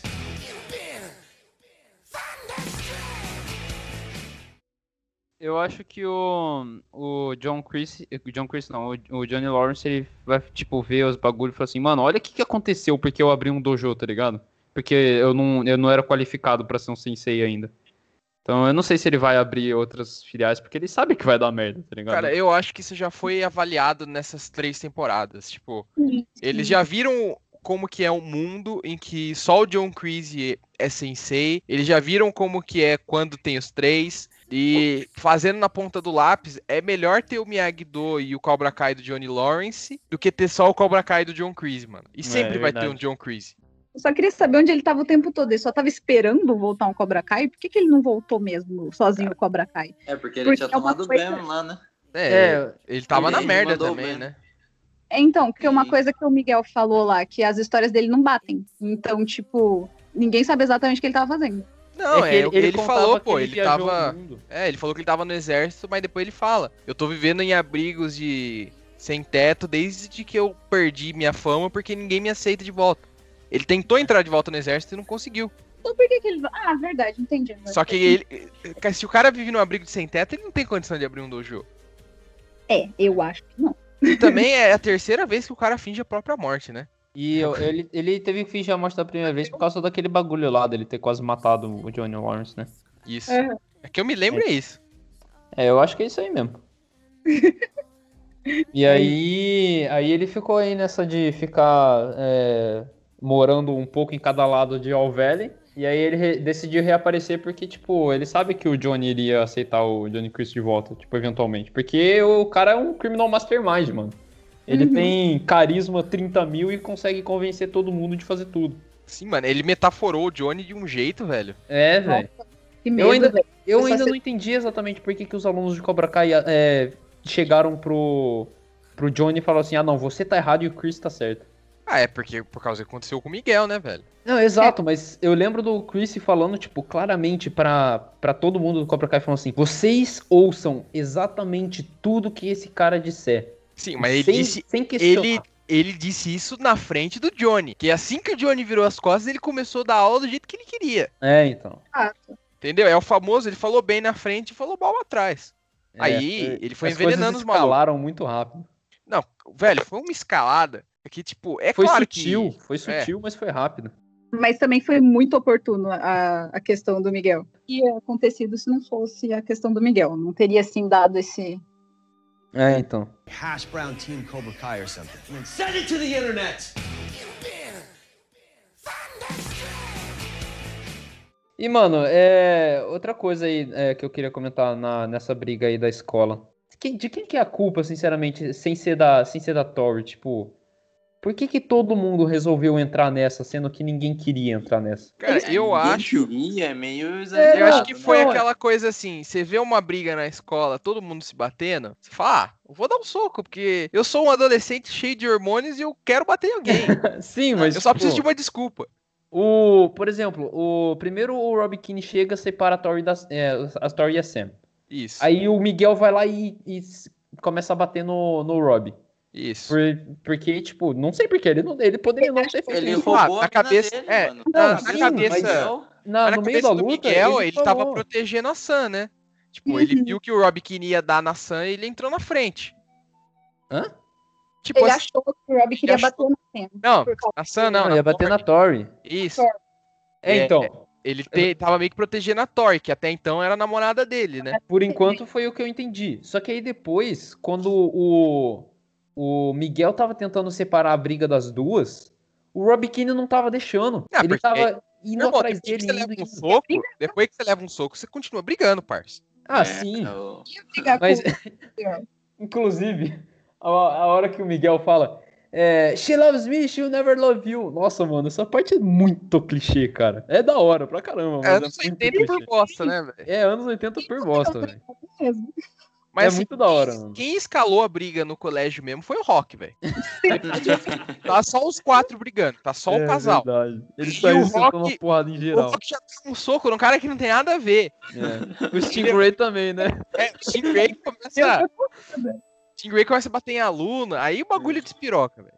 Não, mas é que o Stingray ele já chegou quando já tava a treta já no nível que não dava mais pra conter, né? Aí em vez dele separar, ele bate só nos caras do Miyagi-Do. E, e dá high five ainda. Ele no- dá no high five do cara do Cobra Kai. Sim. Muito bom. velho. Ah, muito bom, velho. Então, e. Mas assim, outra, outra coisa, assim, né? Por que, que explodiu uma guerra na escola do nada, né? Assim, não é do nada, né? Assim como as guerras no- na vida real, né? Muitas delas, assim, são vários pequenos, né? Acontecimentos é que fala? Acumulando. né? São pequenas, são pequenas tretas, assim, que vai juntando. Até e aí chega um estopim. momento que, assim, é, quando você vê, sei lá, seu amigo que tá treinando com você, o karatê e tal. Aí chega o, o cara que já tava sendo meio escroto com você, batendo nesse amigo, você entra junto pra bater no cara. É. E aí, né, foi uma, é, uma reação em cadeia, né? E É. também, pelo amor de Deus, a, a conselheira dessa escola é horrível, cara. Cara, Sim mesmo. Né? Desde, ela, ela é a maior vilã. Ela é pior que o John Creasy. A- é, olha o exemplo dela. Ela chega. Ah, nossa, né? A mãe tá falando que, na moral, que o filho tá sofrendo pra cacete por causa do negócio na cara. né? Sofrendo é cyberbullying. muito Aí o que, que ela fala? velho. Gente, tem alguém sofrendo com um negócio na cara. Ela nem olha, não. Mano, só tem um aluno na escola dela que é assim. E aí ela fala, eu não vou falar quem, mas assim, Ela ele é tem um negócio na cara, viu? cara. Ah, é, zoado, viu? E vocês não podem rir disso aí, né? A moça Moral Ela- zero. Mano, todas as cenas dela, ela só caga. zero noção sobre bullying, assim. Tipo, Zero noção. Ela só piora alcoólico. as situações em todos os Exato. casos. Na, na briga do futebol, em vez dela pelo menos punir todo mundo igualmente, né? Ela fala: ah, não, você aqui que, que tem um, um moicano e uma cara de, de louco que bateu um monte de gente uma semana atrás. Tranquilo. não, eu confio que você não fez nada, né? A culpa é só dessa garotinha aqui Sim. mimada. Exatamente. o Rock sabe levar na conversa, né? É isso que é a diferença. É. O, o Rock, ele sabe levar ela na conversa. Então, Rock é tipo- mano, mas também. Ele, é, ele tava Vamos aprendendo com o combinar, John Chris. que, vamos combinar que nem o vendedor lá que tava vendendo álcool pra ele na primeira temporada foi muito levado na conversa. Ele É. olhou o documento e falou: Ah, mano, quer saber? É, Tava com foda. preguiça de discutir. Destruir é. juventude, E- tudo bem, velho. E aí, mano, você pega a conselheira da escola, que é pra ser uma pessoa treinada pra esse tipo de coisa, e ela só piora todas as situações em que ela entra, cara. É, velho. Não, e a briga no Pior ainda, cara. a esca- quando- vai escalando muito, né, velho? Tipo, começa, ah, dou um empurrãozinho aqui. Olha que você vê, os caras tão dando rasteira e chute na cara, velho. Pra quem Não, já jogou ainda. interclasse da vida, sabe muito bem como que é isso, velho. Ah, é, verdade. Hash brown team Cobra Kai or something. Send it to the internet.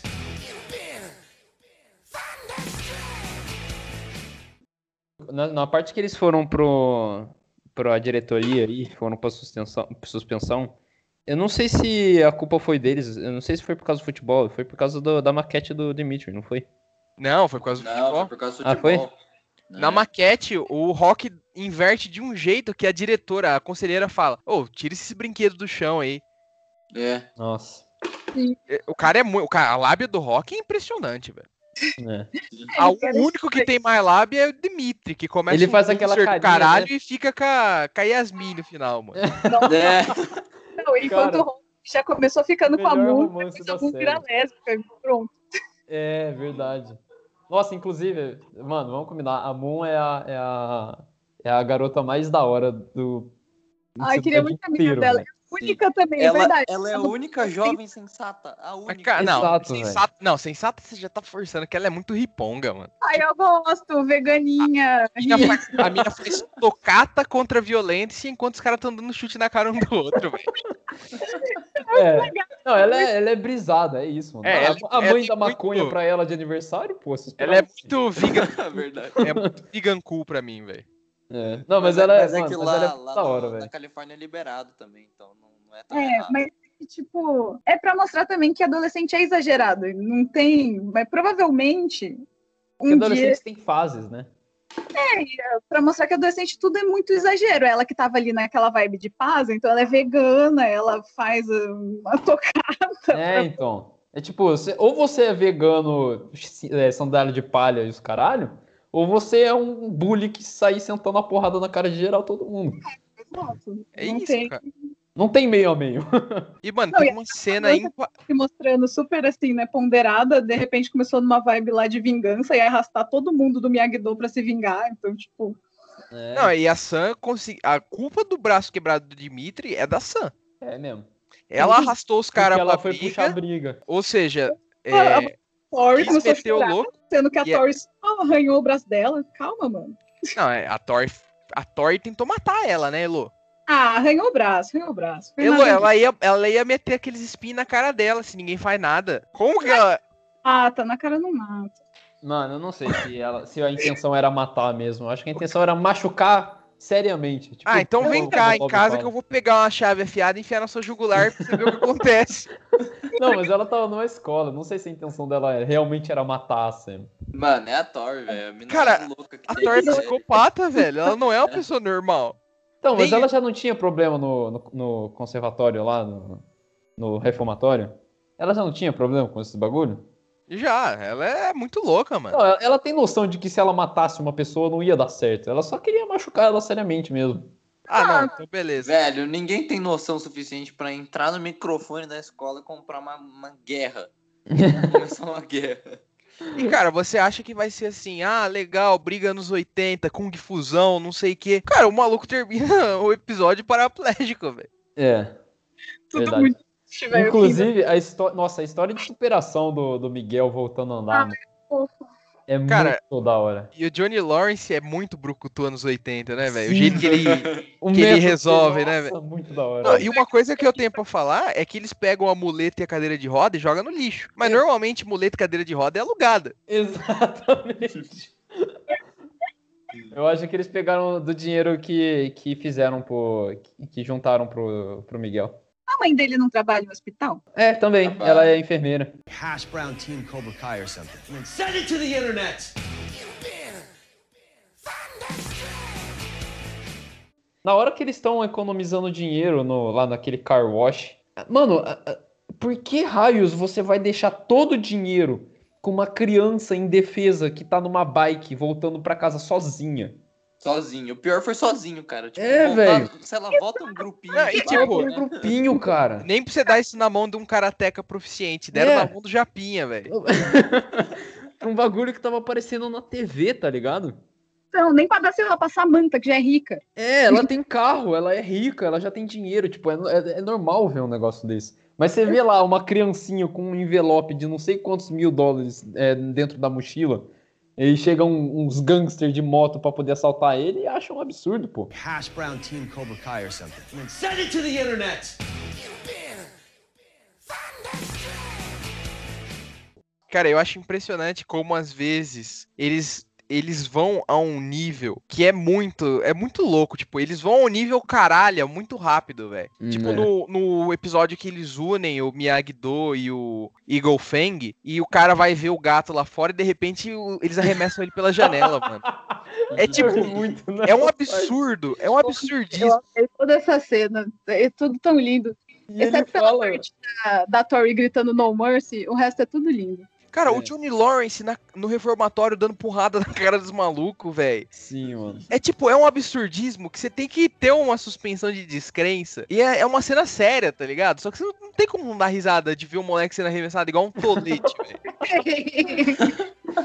Não, mas ô, na moral, diga-me se eu estou errado. A melhor, não a melhor, mas a cena mais engraçada da série inteira, da terceira temporada, é quando o Johnny Lawrence tá na escola, é, dando aquele discurso motivacional pro Hulk, pros, é, pros membros do Cobra Kai. Aí ele vai embora, ele dá um tapão no, No livro. caderno da criança.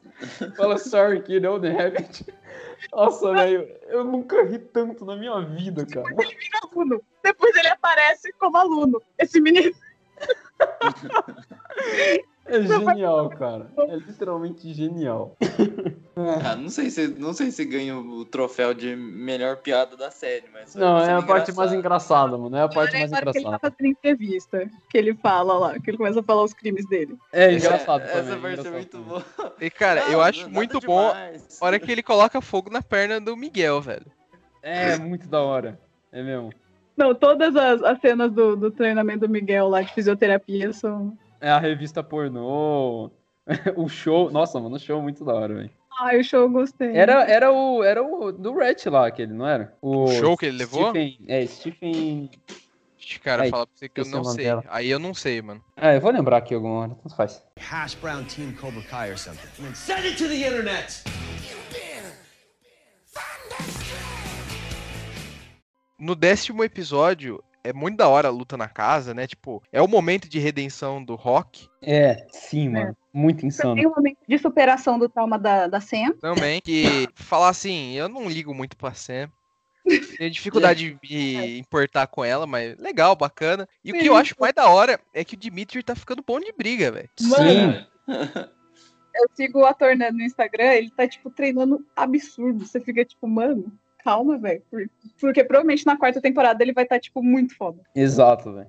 E, cara, na luta Inclusive- do, do Kyler com o Miguel na casa, você sabe que o bagulho ficou feio quando começa flashback e música foda. Você sabe que o protagonismo vai estralar, viado. Sim, mano, o, né, o Miguel olhou pro Rock lá, viu que ele voltou a ser gente boa. Falei assim, mano, agora é a hora, velho. Olha isso, mano. Os meus brothers estão aqui lutando do meu lado. Eu vou. Nossa, Kyler, tá, tá fudido, brother. É moral de batalha, né? É, moral de batalha. tal.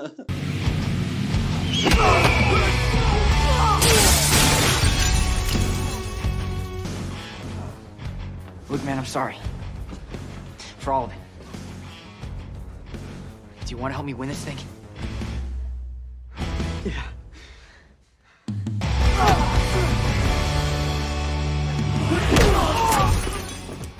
Nesse episódio também tem ah, o poço, né, no Vietnã. E, cara, realmente, os Vietcongs preferiram resolver eh, o problema dos prisioneiros com o torneio de Kung Fu, em vez de simplesmente fuzilar os caras. É, cara, eu entendo isso porque é uma questão assim, velho, você tá numa guerra defensiva, você não tá invadindo ninguém. Você não, assim, começar a guerra é meio meio complicado de, de pensar em quem começou, quem terminou, mas assim, você tá defendendo sua casa, né? Você não é invasor assim. Então, cara, tem um- uma pressão emocional muito grande na cabeça de qualquer soldado que tá, porque assim, não é só o medo de você morrer, que já é uma coisa muito grande, né? Ou de, né, seu amigo ali na guerra morrer também. É assim, se você perder essa guerra, a sua família vai morrer, né? Ou pior, né? Seus filhos vão morrer, E, né, então, assim, tem uma pressão emocional muito grande. E aí, você só fuzilar a pessoa, assim, não tem tanto uma questão, tipo, não dá uma moral né, na cabeça dessas pessoas tão boa quanto ver elas mesmas se, se, é, se matando, né? Uhum. Se você via os próprios, os americanos também faziam isso com os vietnamitas. Só lembrando, assim, eles faziam esse tipo de tortura também. De fazer Eu um- acho que é também uma, um negócio mais pra entretenimento também, né? De ficar Exatamente. assistindo só É. de tortura mesmo. Fazer É, então. um, um combatente aliado lutar contra o outro até a morte. Hash brown team Cobra Kai or something. And then send it to the internet. Cara, eu acho muito legal no último episódio que o Rob vem lutar com o Johnny e dá pra ver que, tipo, o Johnny não tá brigando a sério, porque ele tá em outro patamar, velho. É. Uhum. É, o cara passa rasteira, ele nem pula, ele só dá um passinho pra trás. Então, dá, é o que eu digo, tipo, o Johnny Lawrence da série eu acredito que é um dos melhores lutadores, velho. É, é, provavelmente é, mano. Ele, pelo menos, é o que parece ter o melhor físico também. É. E, não, mas essa cena também mostra um negócio que, assim, se fosse o contrário, né? Se o, o Rob quebrasse o Johnny na porrada, ia ser muito fora da, da realidade, até mesmo pra série, né? Porque não faz sentido, né? O Johnny treinava desde a idade do Rob, né? Mais novo até que o Rob. E assim, o Johnny, né, também sempre treinou um estilo, né? Enquanto o Rob tá meio confuso, porque ele treinou no estilo defensivo do Miyagi-Do, e depois, né, totalmente o contrário com o Chris. E, e ele não tem tanta experiência com nenhum dos dois. No meio disso, ele aprendeu também como que briga no- na prisão, né? E assim, ele tem um estilo confuso e ele é muito novo, né? E aí você pega um cara que, né, tem experiência e, né, tem um estilo fixo e tal, né? E fica, né, ia ser óbvio que né, ele tentou nem machucar muito e cacetou a cabeça do moleque na parede.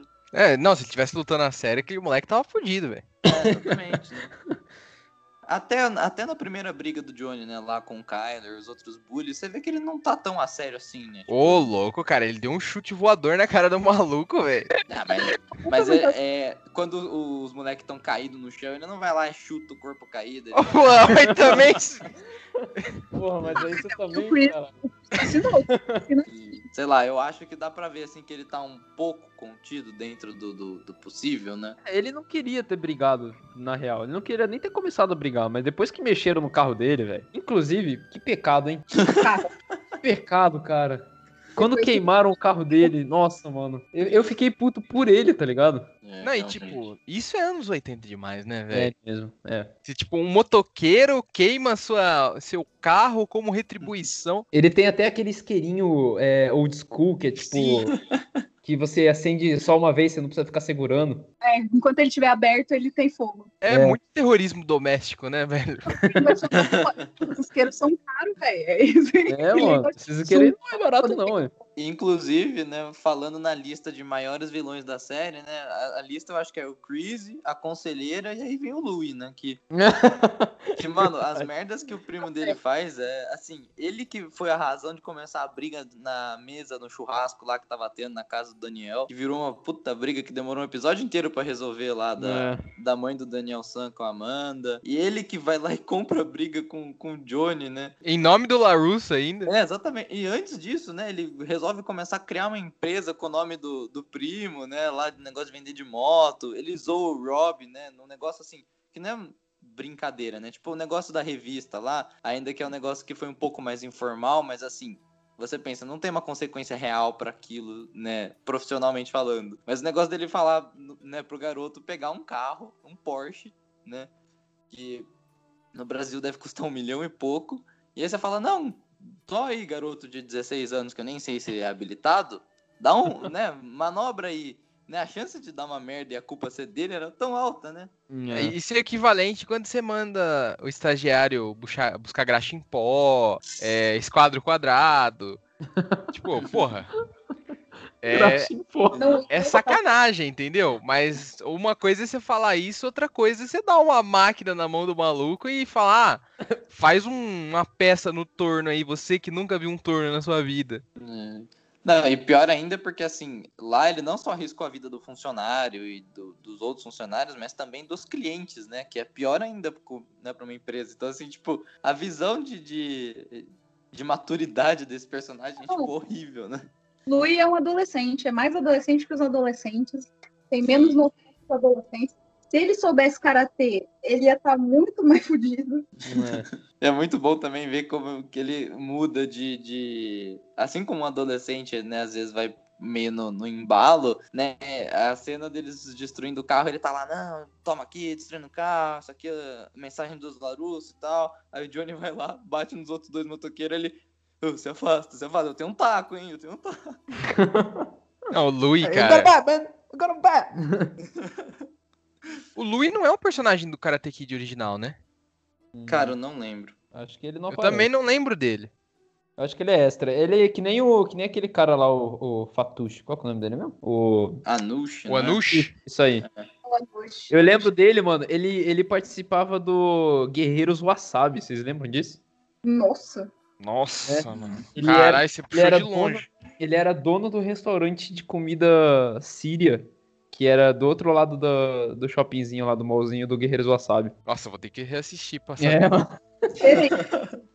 É, Guerreiros Wasabi é, é pique Cobra Kai, mano. Só que, tipo. Só que pior. Só que pior, bem pior, muito pior. Hash brown team Cobra Kai or something. Send it to the internet. Uma coisa que eu acho que eles precisam tomar cuidado. Agora que tá geral, tipo, agora que o, o karatê realmente embalou e tá, tipo, todo mundo fazendo karatê, é, todos os atores, querendo ou não, eles vão precisar meio que tomar cuidado com a aparência física. Porque, mano, é, o, o karatê não é só você aprender a chutar, aprender a, a socar e pá. Você precisa fazer exercício. Tipo, Você precisa. Eventualmente você vai acabar emagrecendo, eventualmente você vai acabar ganhando músculos, tá ligado? É, só de fazer um exercício físico, né? Tipo. As Exato. gravações e tal já, já deve ter interferido. Então, tipo, eu já tô me preparando pra ver um, um Dimitri com músculos, tá ligado? Não, é, já tá. Mudança do Capitão América vai chegar, Já né? Não, não, não, também não é que a assim, pô. gente vê na terceira temporada, você vê ele atualmente no no Instagram, essas coisas assim, o ator, né? Ele já tá bem evoluidão. Cara, e o Anthony, mano, o filho do, do Daniel, velho? Ele, eu, eu fiquei assim, eles trocaram o ator, velho? Exato. O maluco começou a fumar crack, cara. Aquele picolézinho lá dele, você acha que era o quê? É, mano, o maluco foi de um gordinho pro, pro moleque magricel da porra, velho. Ah, mas é porque provavelmente o, algum dos videogames dele quebrou e aí ele comprou algum VR, algum Ih, agora. PlayStation Move da vida, é, Just Dance. Fazer o waffle. Ele jogou pro player de dança do Fortnite. Nossa, tá doido. Hash brown team Cobra Kai or something. Send it to the internet. E, mano, esse na hora que ele. Quando ele pede um PS Vita pra Alexa, achei aquilo muito da hora, mano. Será que dá pra fazer isso mesmo? Dá, cara, dá pra você, ah, dá pra você configurar a Alexa pra ela fazer compras por voz, velho. Mas sem. Sem, tipo, sem exigir senha e É, número do aí você já cartão. vai configurando tudo antes. Né? você tiver É. salvo, você só confirma. Caraca, hora. E o Daniel falando, Parental Override. E a Alexa, não, meu parceiro, hoje é não. assim que a banda toca, meu irmão. Não, mas é porque a Alexa é da Amazon, não é? Isso. Exato. Você acha que a Amazon vai deixar você cancelar? Porque com certeza ela pegou esse PS Vita da loja da Amazon, né? né? Com certeza. Ela falou: Ah, você acha? Agora que você tá dando dinheiro pro Jeff Bezos, coitado, tá precisando aqui desses trocos? É, agora Então. que ele perdeu a posição pro Elon Musk, Hum, acho que isso aí deve ser uma função que eles nem colocam, né? De dar override nas compras. Porque, mano, na Amazon, se você deixar seu cartão salvo, a sua compra é tipo dois cliques mesmo. Não tem. Então imagina pelo Alexa. Perigo. O apocalipse das máquinas tá chegando. Hash brown team Cobra Kai or something. And send it to the internet. Eu vou falar um negócio aqui que é um negócio meu, não sei se vocês têm também, mas eu queria, no começo da série, antes da terceira temporada, eu queria comprar uma camisa do, do Cobra Kai pra mim. Só que aí eu fui vendo que o Cobra Kai, tipo, ele, ele não tá indo do jeito que o é, Johnny Lawrence tava querendo ir, sabe? De, tipo, tudo bem, no mercy, mas assim, tem que ter honra também, tá ligado? É, então meio que depende da situação. Eu tô com medo do Cobra Kai, tipo, por mais da hora que seja o nome e tudo mais, eles acabarem enviando, acabarem ficando nessa de, tipo, enviando essa mensagem de que o bagulho é esse mesmo, tá ligado? É, se você tem piedade, você é um bosta, você é um. É um. É pussy, como diz o, o Johnny Lawrence. E aí eu fico tipo, mano, mas eu queria uma camisa do, do Cobra Kai, mas sem ter que me apoiar nesse tipo de, de ideal, tá ligado? Cara, só tem uma coisa que você pode fazer, velho. O quê? Comprar uma camisa do Eagle Fang. Credo. Como vai ser um da série, fica meio difícil esse negócio, né, de simplesmente acabar, né? O- É, não, o Johnny vai reaver o nome Cobra Kai, com certeza. Mas realmente, na te- na- no fim da terceira temporada, a gente acaba já meio tipo, é melhor que feche o Cobra Kai. É, então. E aí eu fico tipo, mano, mas é, o Cobra Kai é foda. Tem, tem aqui o do Miyagi-Do também, mas, velho, olha. Cobra Kai é muito mais da hora, tá ligado? Com certeza, velho. É Nomezinho. muito mais legal. Nomezinho racista. É, então. Daniel, Daniel Racist. É, o duro é, tipo, acontecer igual acontece com o Punisher, né? Que, tipo, os caras entendem completamente errado o personagem e usam a caveira, principalmente alguns policiais norte-americanos, tipo, usam a caveira dele como, ah, é, eu mato vagabundo, ah, tem que matar vagabundo. Não consegue fazer uma análise mais aprofundada. Eu É. entendo o que você tá falando. É, o medo é o símbolo do Cobra Kai virar, tipo, conduta antidesportiva. É, ah, não tem que ter honra, tem que atacar por trás mesmo. É, eu já até consigo visualizar, tipo, nego colocando em Tinder, Twitter, na descrição, de qualquer lugar assim, é, a, a minha frase. Strike first, strike hard, no mercy. E aí você já vai saber que é uma pessoa arrombada. É. Ou frase de macho alfa. Vai É, tá- vai- Página de macho alfa vai estar a foto do John, John Chris lá. Heterotop. orgulho de ser hétero. E joga os lobos. Não, mas é esse, do, do Punisher realmente foi um problema sério aí com, com autoridades, acho que no mundo todo, né? Porque tem muita gente que colocou militares também, tipo, tem alguns esquadrões que pegaram a caveira pra ser, tipo, o símbolo deles, então tem, tipo, no tanque. Se eu não me engano, tem alguma força brasileira de polícia, não sei qual, aonde. Não tenho certeza se é brasileira também, mas eu tenho quase certeza que eu já vi que também usa essa caveira. É, tipo, é uma leitura muito errada do personagem do justiceiro em si. Minhoneiro que usa do justiceiro, tá tudo certo. E, não, mas é, realmente assim, tem um problema de você sair usando, né? é, Sim, sim. A, a camisa do Cobra Kai, porque pode causar um impacto negativo, né? Sei lá, você chega numa festa com a camisa com o símbolo do Cobra Kai, a pessoa já vai achar que você é escroto. É. Eu, eu consigo pensar em gente tendo esse. É. Aí Você só vai responder, tipo, eu só gosto da série, cara, calma. É. Eu, eu acredito que eles vão, tipo, meio que redimir o nome do Cobra Kai. Eu espero, pelo menos. Ah, é Porque- porque não dá pra chamar a série Cobra Kai, tipo, É, então. É, então, isso que eu tô, só pensei nisso, assim, tipo, porque E por aquele mim, carro, tá- velho. assistir, tá ligado? O, o Johnny Lawrence des- literalmente descartando o carro do, do Cobra Kai, velho. Eu, eu, eu não entendi, eu não consegui aceitar aquilo, velho. É, cara. É que, a- a- é que tem outro problema também, né? Que é a questão econômica nossa aí nos Estados Unidos. Porque pra gente. A- Mano, o Pontiac Firebird, que é o primeiro carro do Johnny Lawrence, né? O vermelho que eles queimam. Eu tava olhando na internet, e pra você pegar um em condições similares ao da série, né? É quase 200 mil reais. É, mano. E e lá, é tipo, pra 20 consertar, compensava jogar o carro fora. É, então, e lá é, é isso, né? Sucatona, é tipo o chevetão deles, assim, né? E. Caralho. Não, pior que Chevette, Chevette aqui é caro, cara. e- Quanto que é o Chevette? Ixi, Cara, tem Chevette que você vai gastar uns 50 conto, mano. Sai É, fora! mas- ah, mas- é, tem, mas aí Eu você tô falando, tá com um velho. Chevette trabalhado, eu tô falando no Chevette nas condições mais. Que nem o do Johnny, assim. Chevette né? usado, a pintura pô. tava por fazer, tava meio. É. E, mas então, e aí se você for pegar o Dodge Challenger, que aqui custa 500 e poucos mil reais, tudo bem que aquele é 2009, aí eu não tenho certeza de preço, né? Mas ainda assim, né? Pô, um Dodge Challenger, você vê um carro desse na rua, né? Já causa um impacto e tal, né? Lá é um, um carro comum, né? É um carro maneiro, esportivo e tal, mas não é assim, né? Tipo, o impacto de uma Ferrari, né? Você vê que, tipo, geral olhava pro carro do Johnny e falava assim, puta que bosta de carro, não sei o quê. Aí ele olhava pro pop e falava assim, mano, ela é uma clássica, ela é foda, ela é sexy e tudo mais. É, eu, eu me identifico com o Johnny, cara. Eu teria um carro daquele Sim. 100%. 100%. Nossa, eu teria com certeza. Não, mas na Mesmo condição que tava, velho. Eu teria. Eu não quero nem É, saber. eu teria. Era uma Mano. banheira, velho.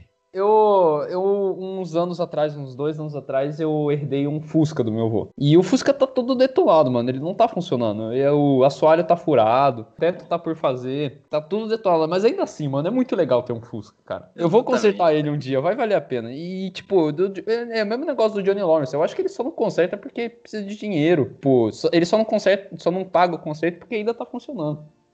É, tanto que assim, quando a gente vê que ele finalmente né, é, consegue estabilidade financeira, já é depois que ele perdeu o carro.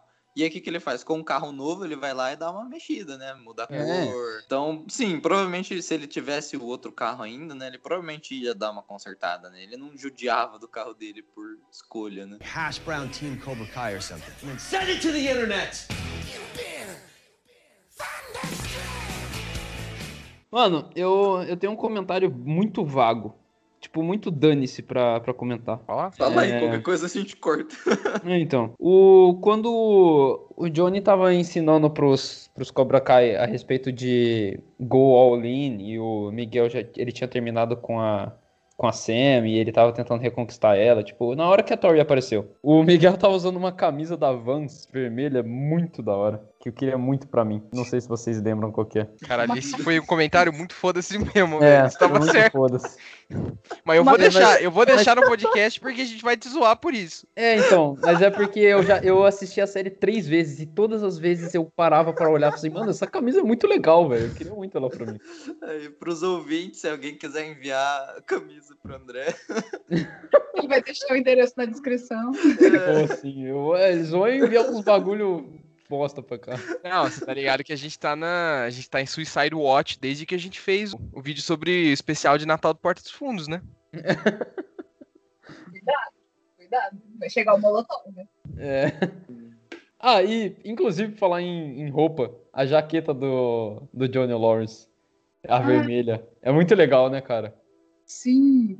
Nossa, Nossa, mano. Sim. É, essa é uma roupa que tem mais, mais o que a gente falar sobre, porque ela não é só uma, um- não é uma roupa É, não é aleatória só do- uma camisa aleatória. É, É. ela, ela, né, é original do filme, mostra que, tipo, o personagem, né, claramente, em vários momentos, ele vive ainda nos anos 80, né, as músicas, a a roupa, Ah, é, a dele. mentalidade. a A moção faixa, mano, a faixa preta que ele A usa na faixa, testa. exatamente. É que a faixa ainda, né, dá pra falar, pô, tem mais do que só um apego à, à época, tem um apego sentimental à pessoa que deu pra ele. né? É, E, mas a Ah, é. jaqueta, assim, o resto é muito mais, né, ele vivendo a nostalgia, né?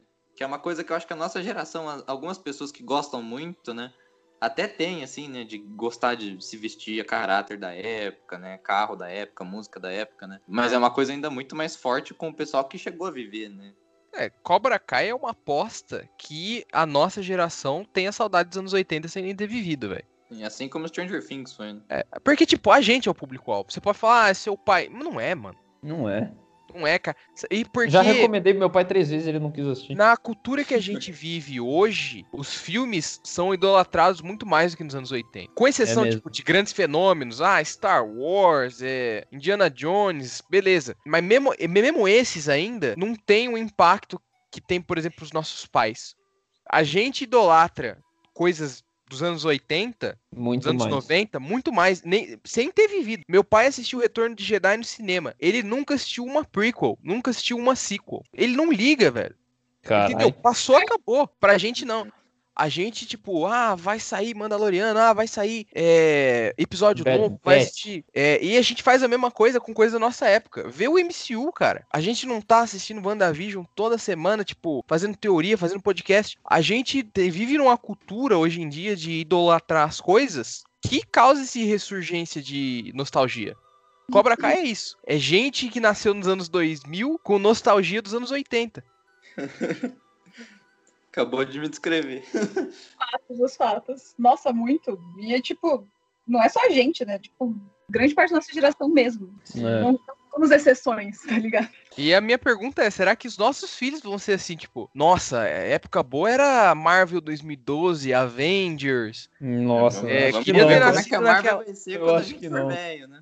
entendeu? Eu não sei, cara, porque é muito assim, quando a gente vê uma coisa assim, nostálgica, nostálgica de uma época que a gente não viveu, mas quando a gente vê uma coisa que é nostálgica pra gente, a gente se sente realizado, sabe? É, eu não sei se é porque teve alguma grande mudança mudança sociológica, eu não sou capacitado para falar disso, mas não sei se teve uma grande mudança sociológica entre as gerações dos nossos pais e as nossas, que levou a gente, tipo, a um fetichismo material muito grande. Então, tipo, Então, mas a gente, a gente tem um negócio, a nossa geração não gosta de terminar coisas. Então a gente gosta muito de sequências, assim, bem feitas, claro. Mas a gente gosta muito desse negócio, ah, é do mesmo universo, é isso aqui continua, isso aqui, isso aqui faz. Mano, você pode ver, isso chama muita atenção. As pessoas adoram isso, sabe? Que nem quando lançaram quando falaram que fragmentado, falaram não, né? No fim de fragmentado, eles falam que é continuação de corpo fechado. As pessoas foram correndo assistir corpo fechado e de repente falaram, tipo, nossa, que filme incrível! E tipo,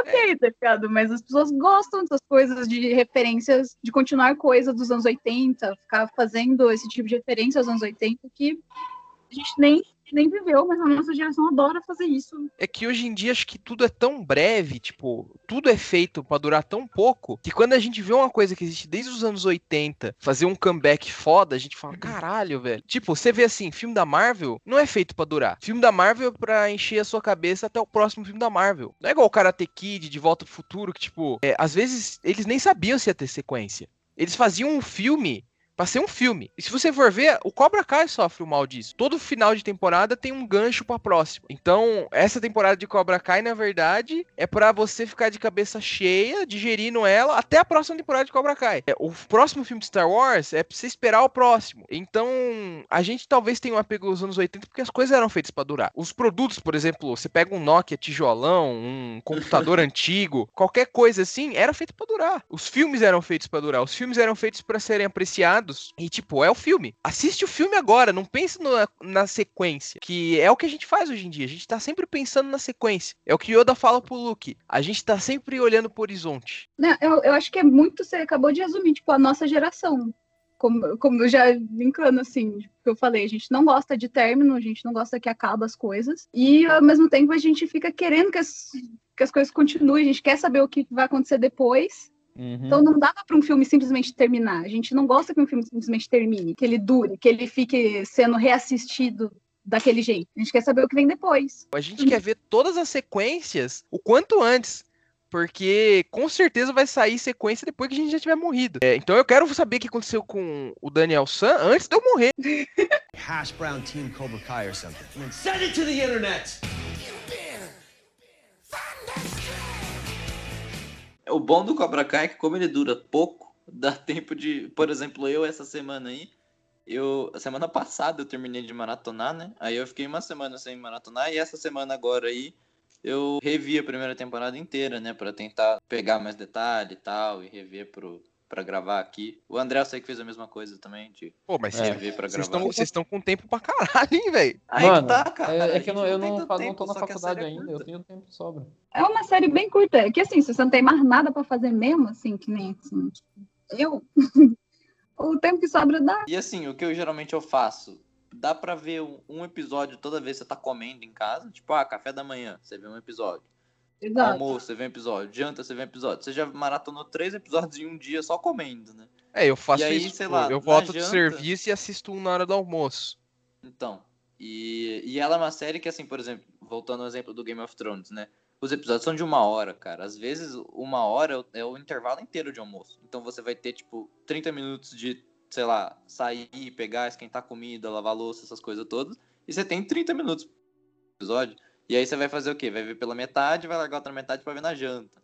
Então, né, tipo, o ritmo é o dobro, né? Uhum. E, e é bem pior, porque você vai quebrando os episódios na metade, você vai perdendo parte da narrativa. Ou muitas vez. vezes o que eu fazia, eu preferia procurar um desenho, alguma coisa curta, que dava pra ver em 20 minutos. E eu deixava pra ver na janta, que aí eu já tinha certeza que no máximo eu ia deixar de dormir um pouco pra ver o episódio inteiro. E aí eu via, tipo, um episódio por dia, né? Que é uma coisa que com Cobra Kai não acontece. Eu posso ver, tipo, uns dois, três à noite, né? Porque são curtos e tal. Uhum. Cara, a maior força do Cobra Kai é que não é enfadonha, né, mano? Tipo, você não enjoa, velho. Se você tiver tempo pra assistir, tu assiste sem enjoar, velho. Cara, É verdade, é... o primeiro dia que eu peguei pra assistir era quinta-feira, 10 horas da noite. Eu tinha parado de jogar videogame com o André. Aí eu tava cansado e tal. E eu falei, mano, eu vou ver alguma coisa aqui pra pegar no Netflix pra assistir. E o André tava me falando dessa série já fazia tempo e tal. Eu falei, cara, vou ver um episódio aqui. E eu tava esperando que fosse episódio de uma hora. Aí eu pensei, vai dar umas 11 horas, 11 e pouco. Vou ver um episódio, eu vou pra cama dormir, que amanhã eu tenho que acordar cedo por causa de aula. Resultado, eu terminei a primeira temporada, fui dormir às 4 da manhã pra, pra acordar às 7 e meia pra ir pra aula. Ah, bom que a aula é AD, então você pode ir com a cara acabada, É. né? Que ninguém vai ver. é uma maravilha AD pra maratonar a série de madrugada. E, cara, e foi assim, era é uma matéria que eu me importo, era uma aula que eu queria acordar pra ver e tal. E todo episódio que eu terminava, eu pensava, eu devia ir dormir porque eu quero acordar pra ver essa aula, eu quero prestar atenção nessa aula. Só que eu não consigo parar, né? Aquele negócio, eu quero mais, eu não cansei ainda, né? Aí a série que era pra né, me, me fazer pegar no sono, no fim fez o inverso, né? Me acordou e eu passei a noite em claro. e outra, também te dá. te deixa com muita vontade de treinar, né, mano? Então, tipo, Sim.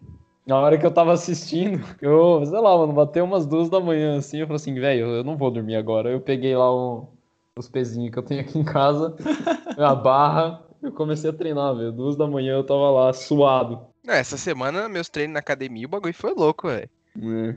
Porque você tá mil por cento, você tá Cobra Kai, velho. Hash brown team Cobra Kai or something. And then send it to the internet.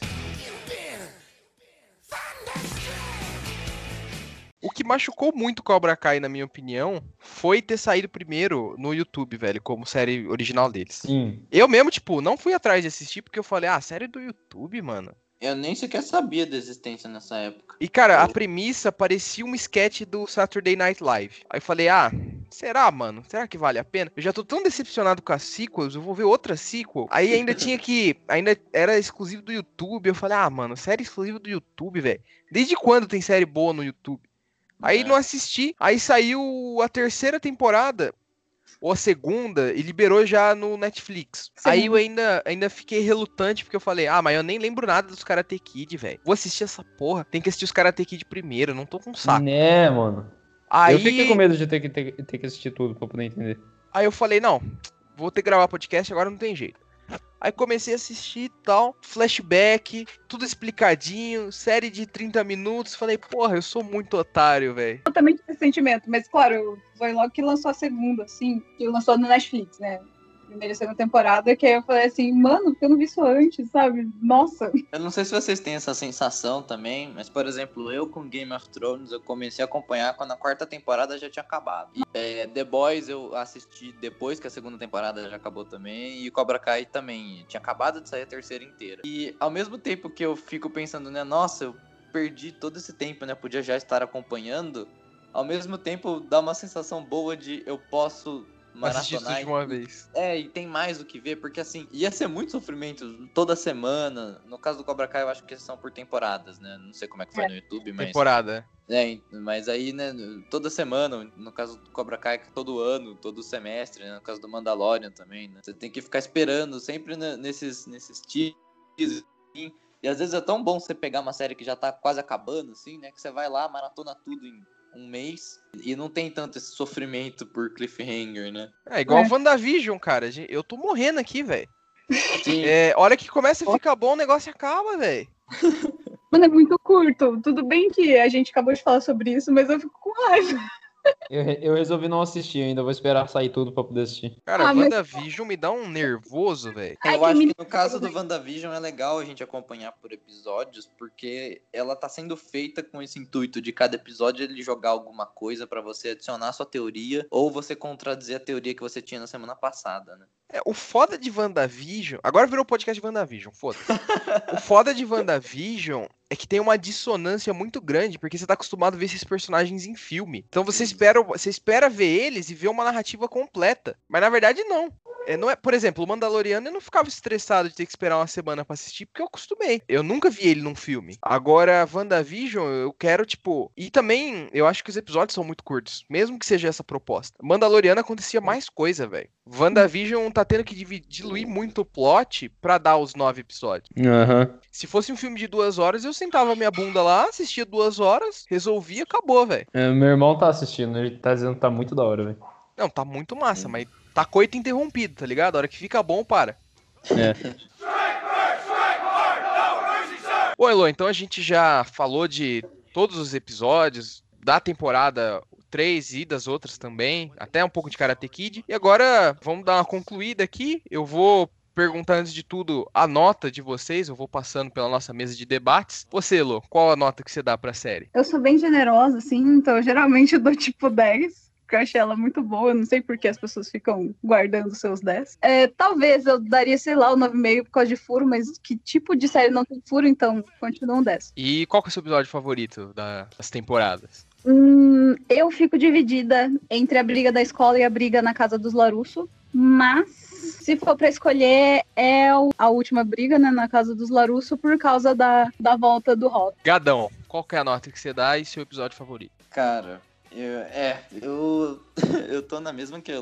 Eu tô entre o 9 e o 10, assim, né? Tipo, eu gostaria de só falar que, na minha opinião, é 10, assim, porque é, não que seja, né, a melhor série já feita e tal, mas, assim, é uma série que ela entrega o que ela tem que entregar, né? O propósito dela é, é bem feito, né? E, óbvio que se você for parar pra ficar fazendo análise e falar, tipo, nossa, né, por que, que ninguém chama polícia nunca, né? E, né, ela tem esses furos, entre aspas, mas é tudo por causa do, do estilo dela, né? Então, assim, encaixando no estilo dela e tal, eu acho que ela é perfeita, né? Ela tem o propósito de ser esse nostalgia, né, do, dos anos 80, das filmes de karatê, das músicas e tal, e ela entrega isso bem feito, né? O humor é bom. É, E o meu melhor, melhor episódio, eu realmente eu acho que seria também o da briga na casa por causa do Rock, que é um dos personagens que, que eu mais sofri quando ele virou vilão, assim, né? Porque era um personagem que sentia empatia no começo, né? Você vê que ele era o, né, o Outcast, ele era parte do,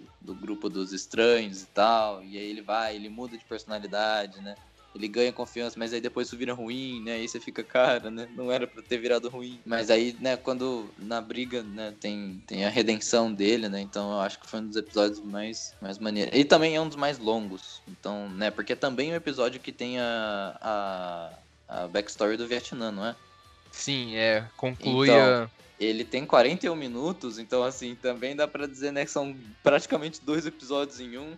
E então também tem isso, né? Ele, ele fala muita coisa, né? Ele desenvolve muita coisa, termina muitos arcos. Então é, seria o último episódio da, da terceira. E você, Squanch? Cara, eu eu dou um 9, um 9 assim, indo pra 9,5 pra série. Eu acho a série muito motivante, eu acho a série muito boa, é engraçada, tem a história também ela é cativante. Por mais que tenha uns furos, mano, é assim, você só você só percebe os furos se você ficar encanado com qualquer coisa que você assiste. Então dá pra ignorar, tipo, sabe? Meu episódio preferido, eu acho que é um dos primeiros episódios da temporada 1, né? Que o Miguel briga com o Kyler na escola e ele senta a porrada em- nos, nos valentão e mostra que. É, é esse, essa clássica parte que todo mundo gosta de ver, sabe? Tipo, ver, colocar o karatê em ação pra mostrar que você não é um fracassado qualquer que aceita ser zoado pelo valentão e, e fica quieto só porque você não pode fazer nada a respeito.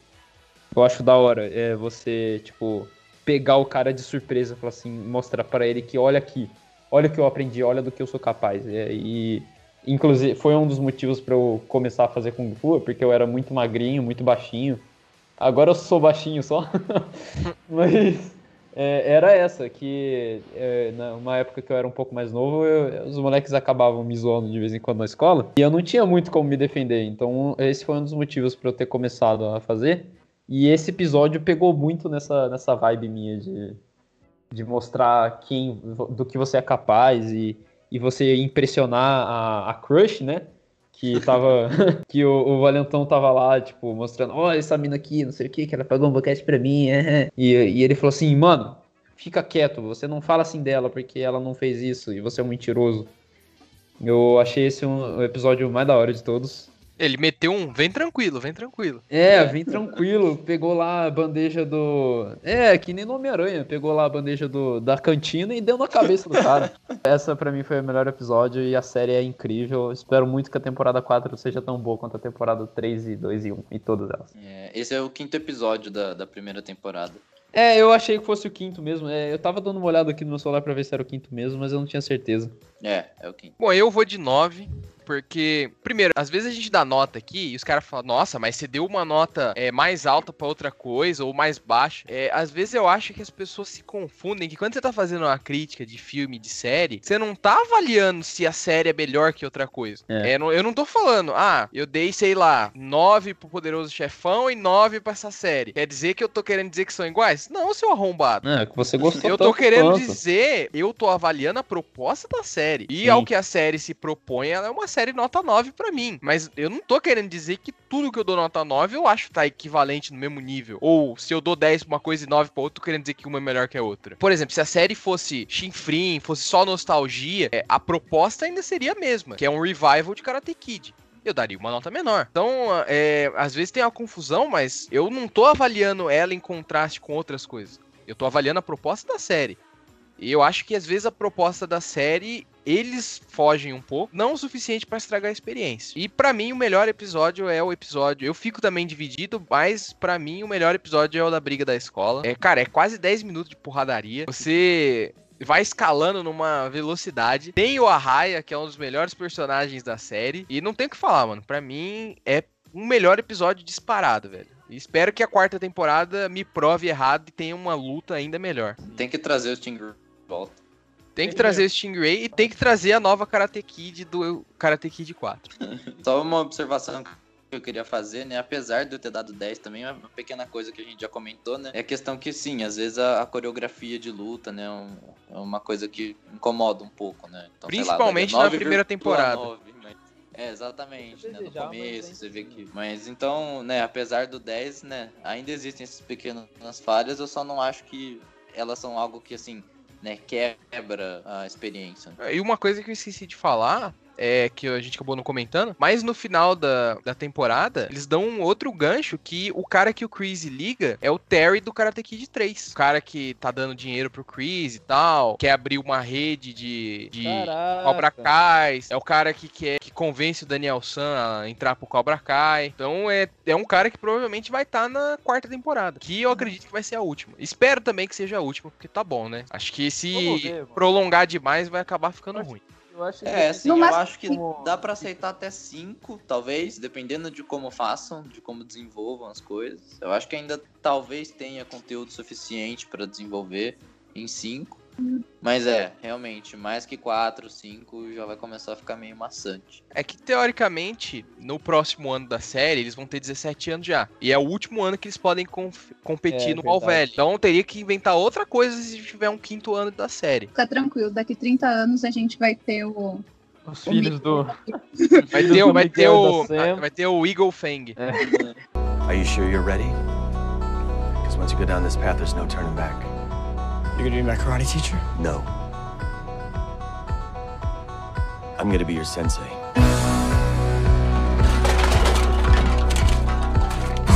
I'm gonna teach you the style of karate that was taught to me. A method of fighting your pansy ass generation desperately needs. Look, you told notice.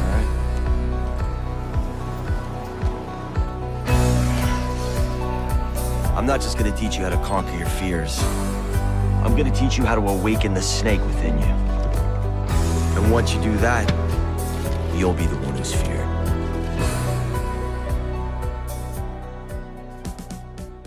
Bom, e agora a gente já falou tudo que tinha pra falar, já demos nota. Antes de terminar, eu vou colocar um recado aqui. O Denadai não pôde estar com a gente, mas ele mandou a participação dele pra mim. Hash brown team Cobra Kai or something. Send it to the internet. Ia participar do podcast, né? Achou errado, otário. Então, como o Miranda disse, eu queria pedir desculpas aqui a minha não, minha não participação no podcast. Porém, eu deixei gravado aí uma mensagem falando sobre meus. um resumo sobre o que eu achei, né, da temporada de Cobra Kai. E minha nota também no final. Então, Mirandão, o pessoal aí que tá fazendo podcast, escutando, eu achei que a terceira temporada ela foi bem mais, bem mais do mesmo, né? Tipo, ela não quis mudar muita coisa, eu tava achando que ela ia mudar muita coisa. Não muita coisa, né? Eu achei que ele ia mudar alguma coisa. E meio que eu me decepcionei com isso, sabe? Pelo menos mudar algumas partes da narrativa, não sei. Até que mudou com o Daniel indo pro Japão. Foi algo novo, assim, que eu gostei de ver.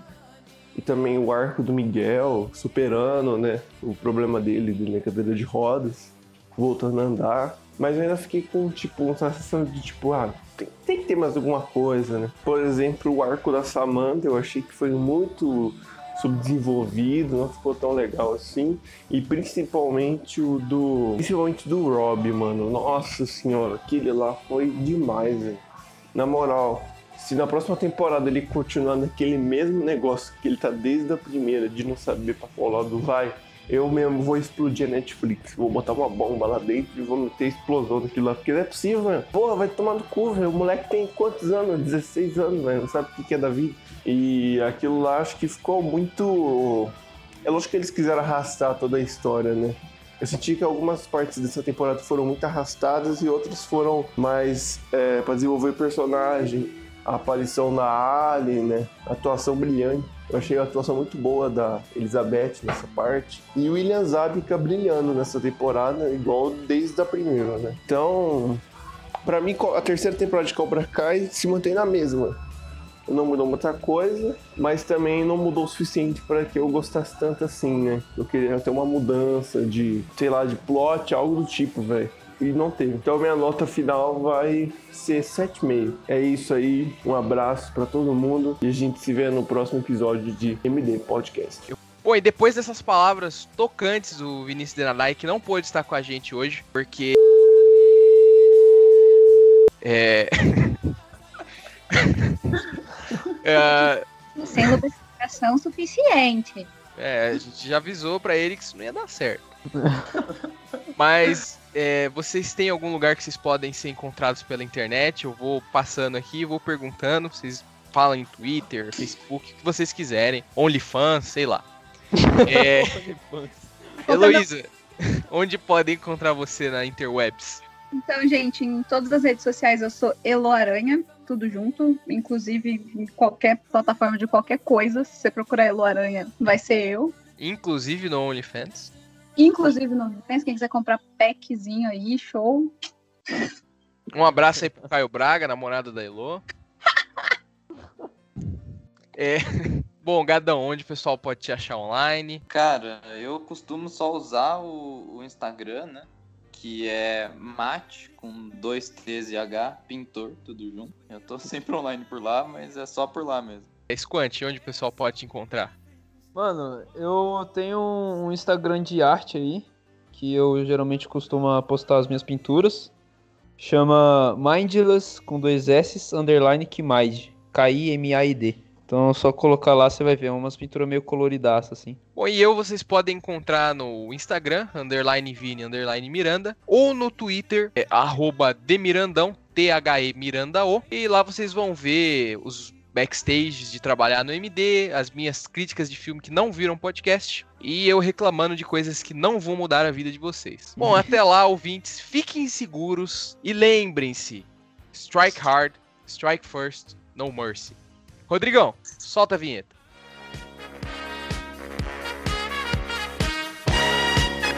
O episódio de hoje foi patrocinado por. Ah, oh, shit! Você pode estar tá passando fome, mas você fala, ah, eu sou o coach do não sei que, do sei quanto. e atinge um público, mano. Coach, velho atinge Hoje em dia todo mundo é coach. Não, eu mesmo sou coach vampiro quântico. Inclusive, salve aí pro Christian Cardoso. Quem não conhece, procure depois. Christian Cardoso, Dark Coach. Cara. O único coach que vale a pena hoje em dia. Hash Brown Team Cobra Kai or something. Send it to the internet! Qual que é a melhor rede social, na opinião de vocês? A melhor rede social, velho, é o Reddit, porque ninguém conhece. Nine Gag. No Reddit tem piadinha de semita. Meio estranho, mas é. Ah, é porque o Facebook não tem. Não, o Facebook tem, mas nos grupos. Facebook tem a página Neonazistas América Latina, mas o Reddit que é o problema. Mano, o Facebook, o Facebook criou um evento que ficou famoso mundialmente de invasão de uma propriedade privada do governo americano. Ah. Primeiro, oh, primeiro que se é propriedade privada e do governo, não existe. Verdade. Porque o né? governo não é uma forma legítima Propriedade de estadual, controle. caralho. Não existe isso. Ou a propriedade é do povo, ou ela é particular. Mas o que, que a área 51 é, mano? A área 51 é nossa, mano. A gente Não, é otário ao é ponto propriedade de do governo, não é. velho. Não é, mano. A área 51 é do povo. Só que Estão escondendo o buraco da Terra 1. É isso. O clone do Putin. eles estão. Eles estão. do Putin.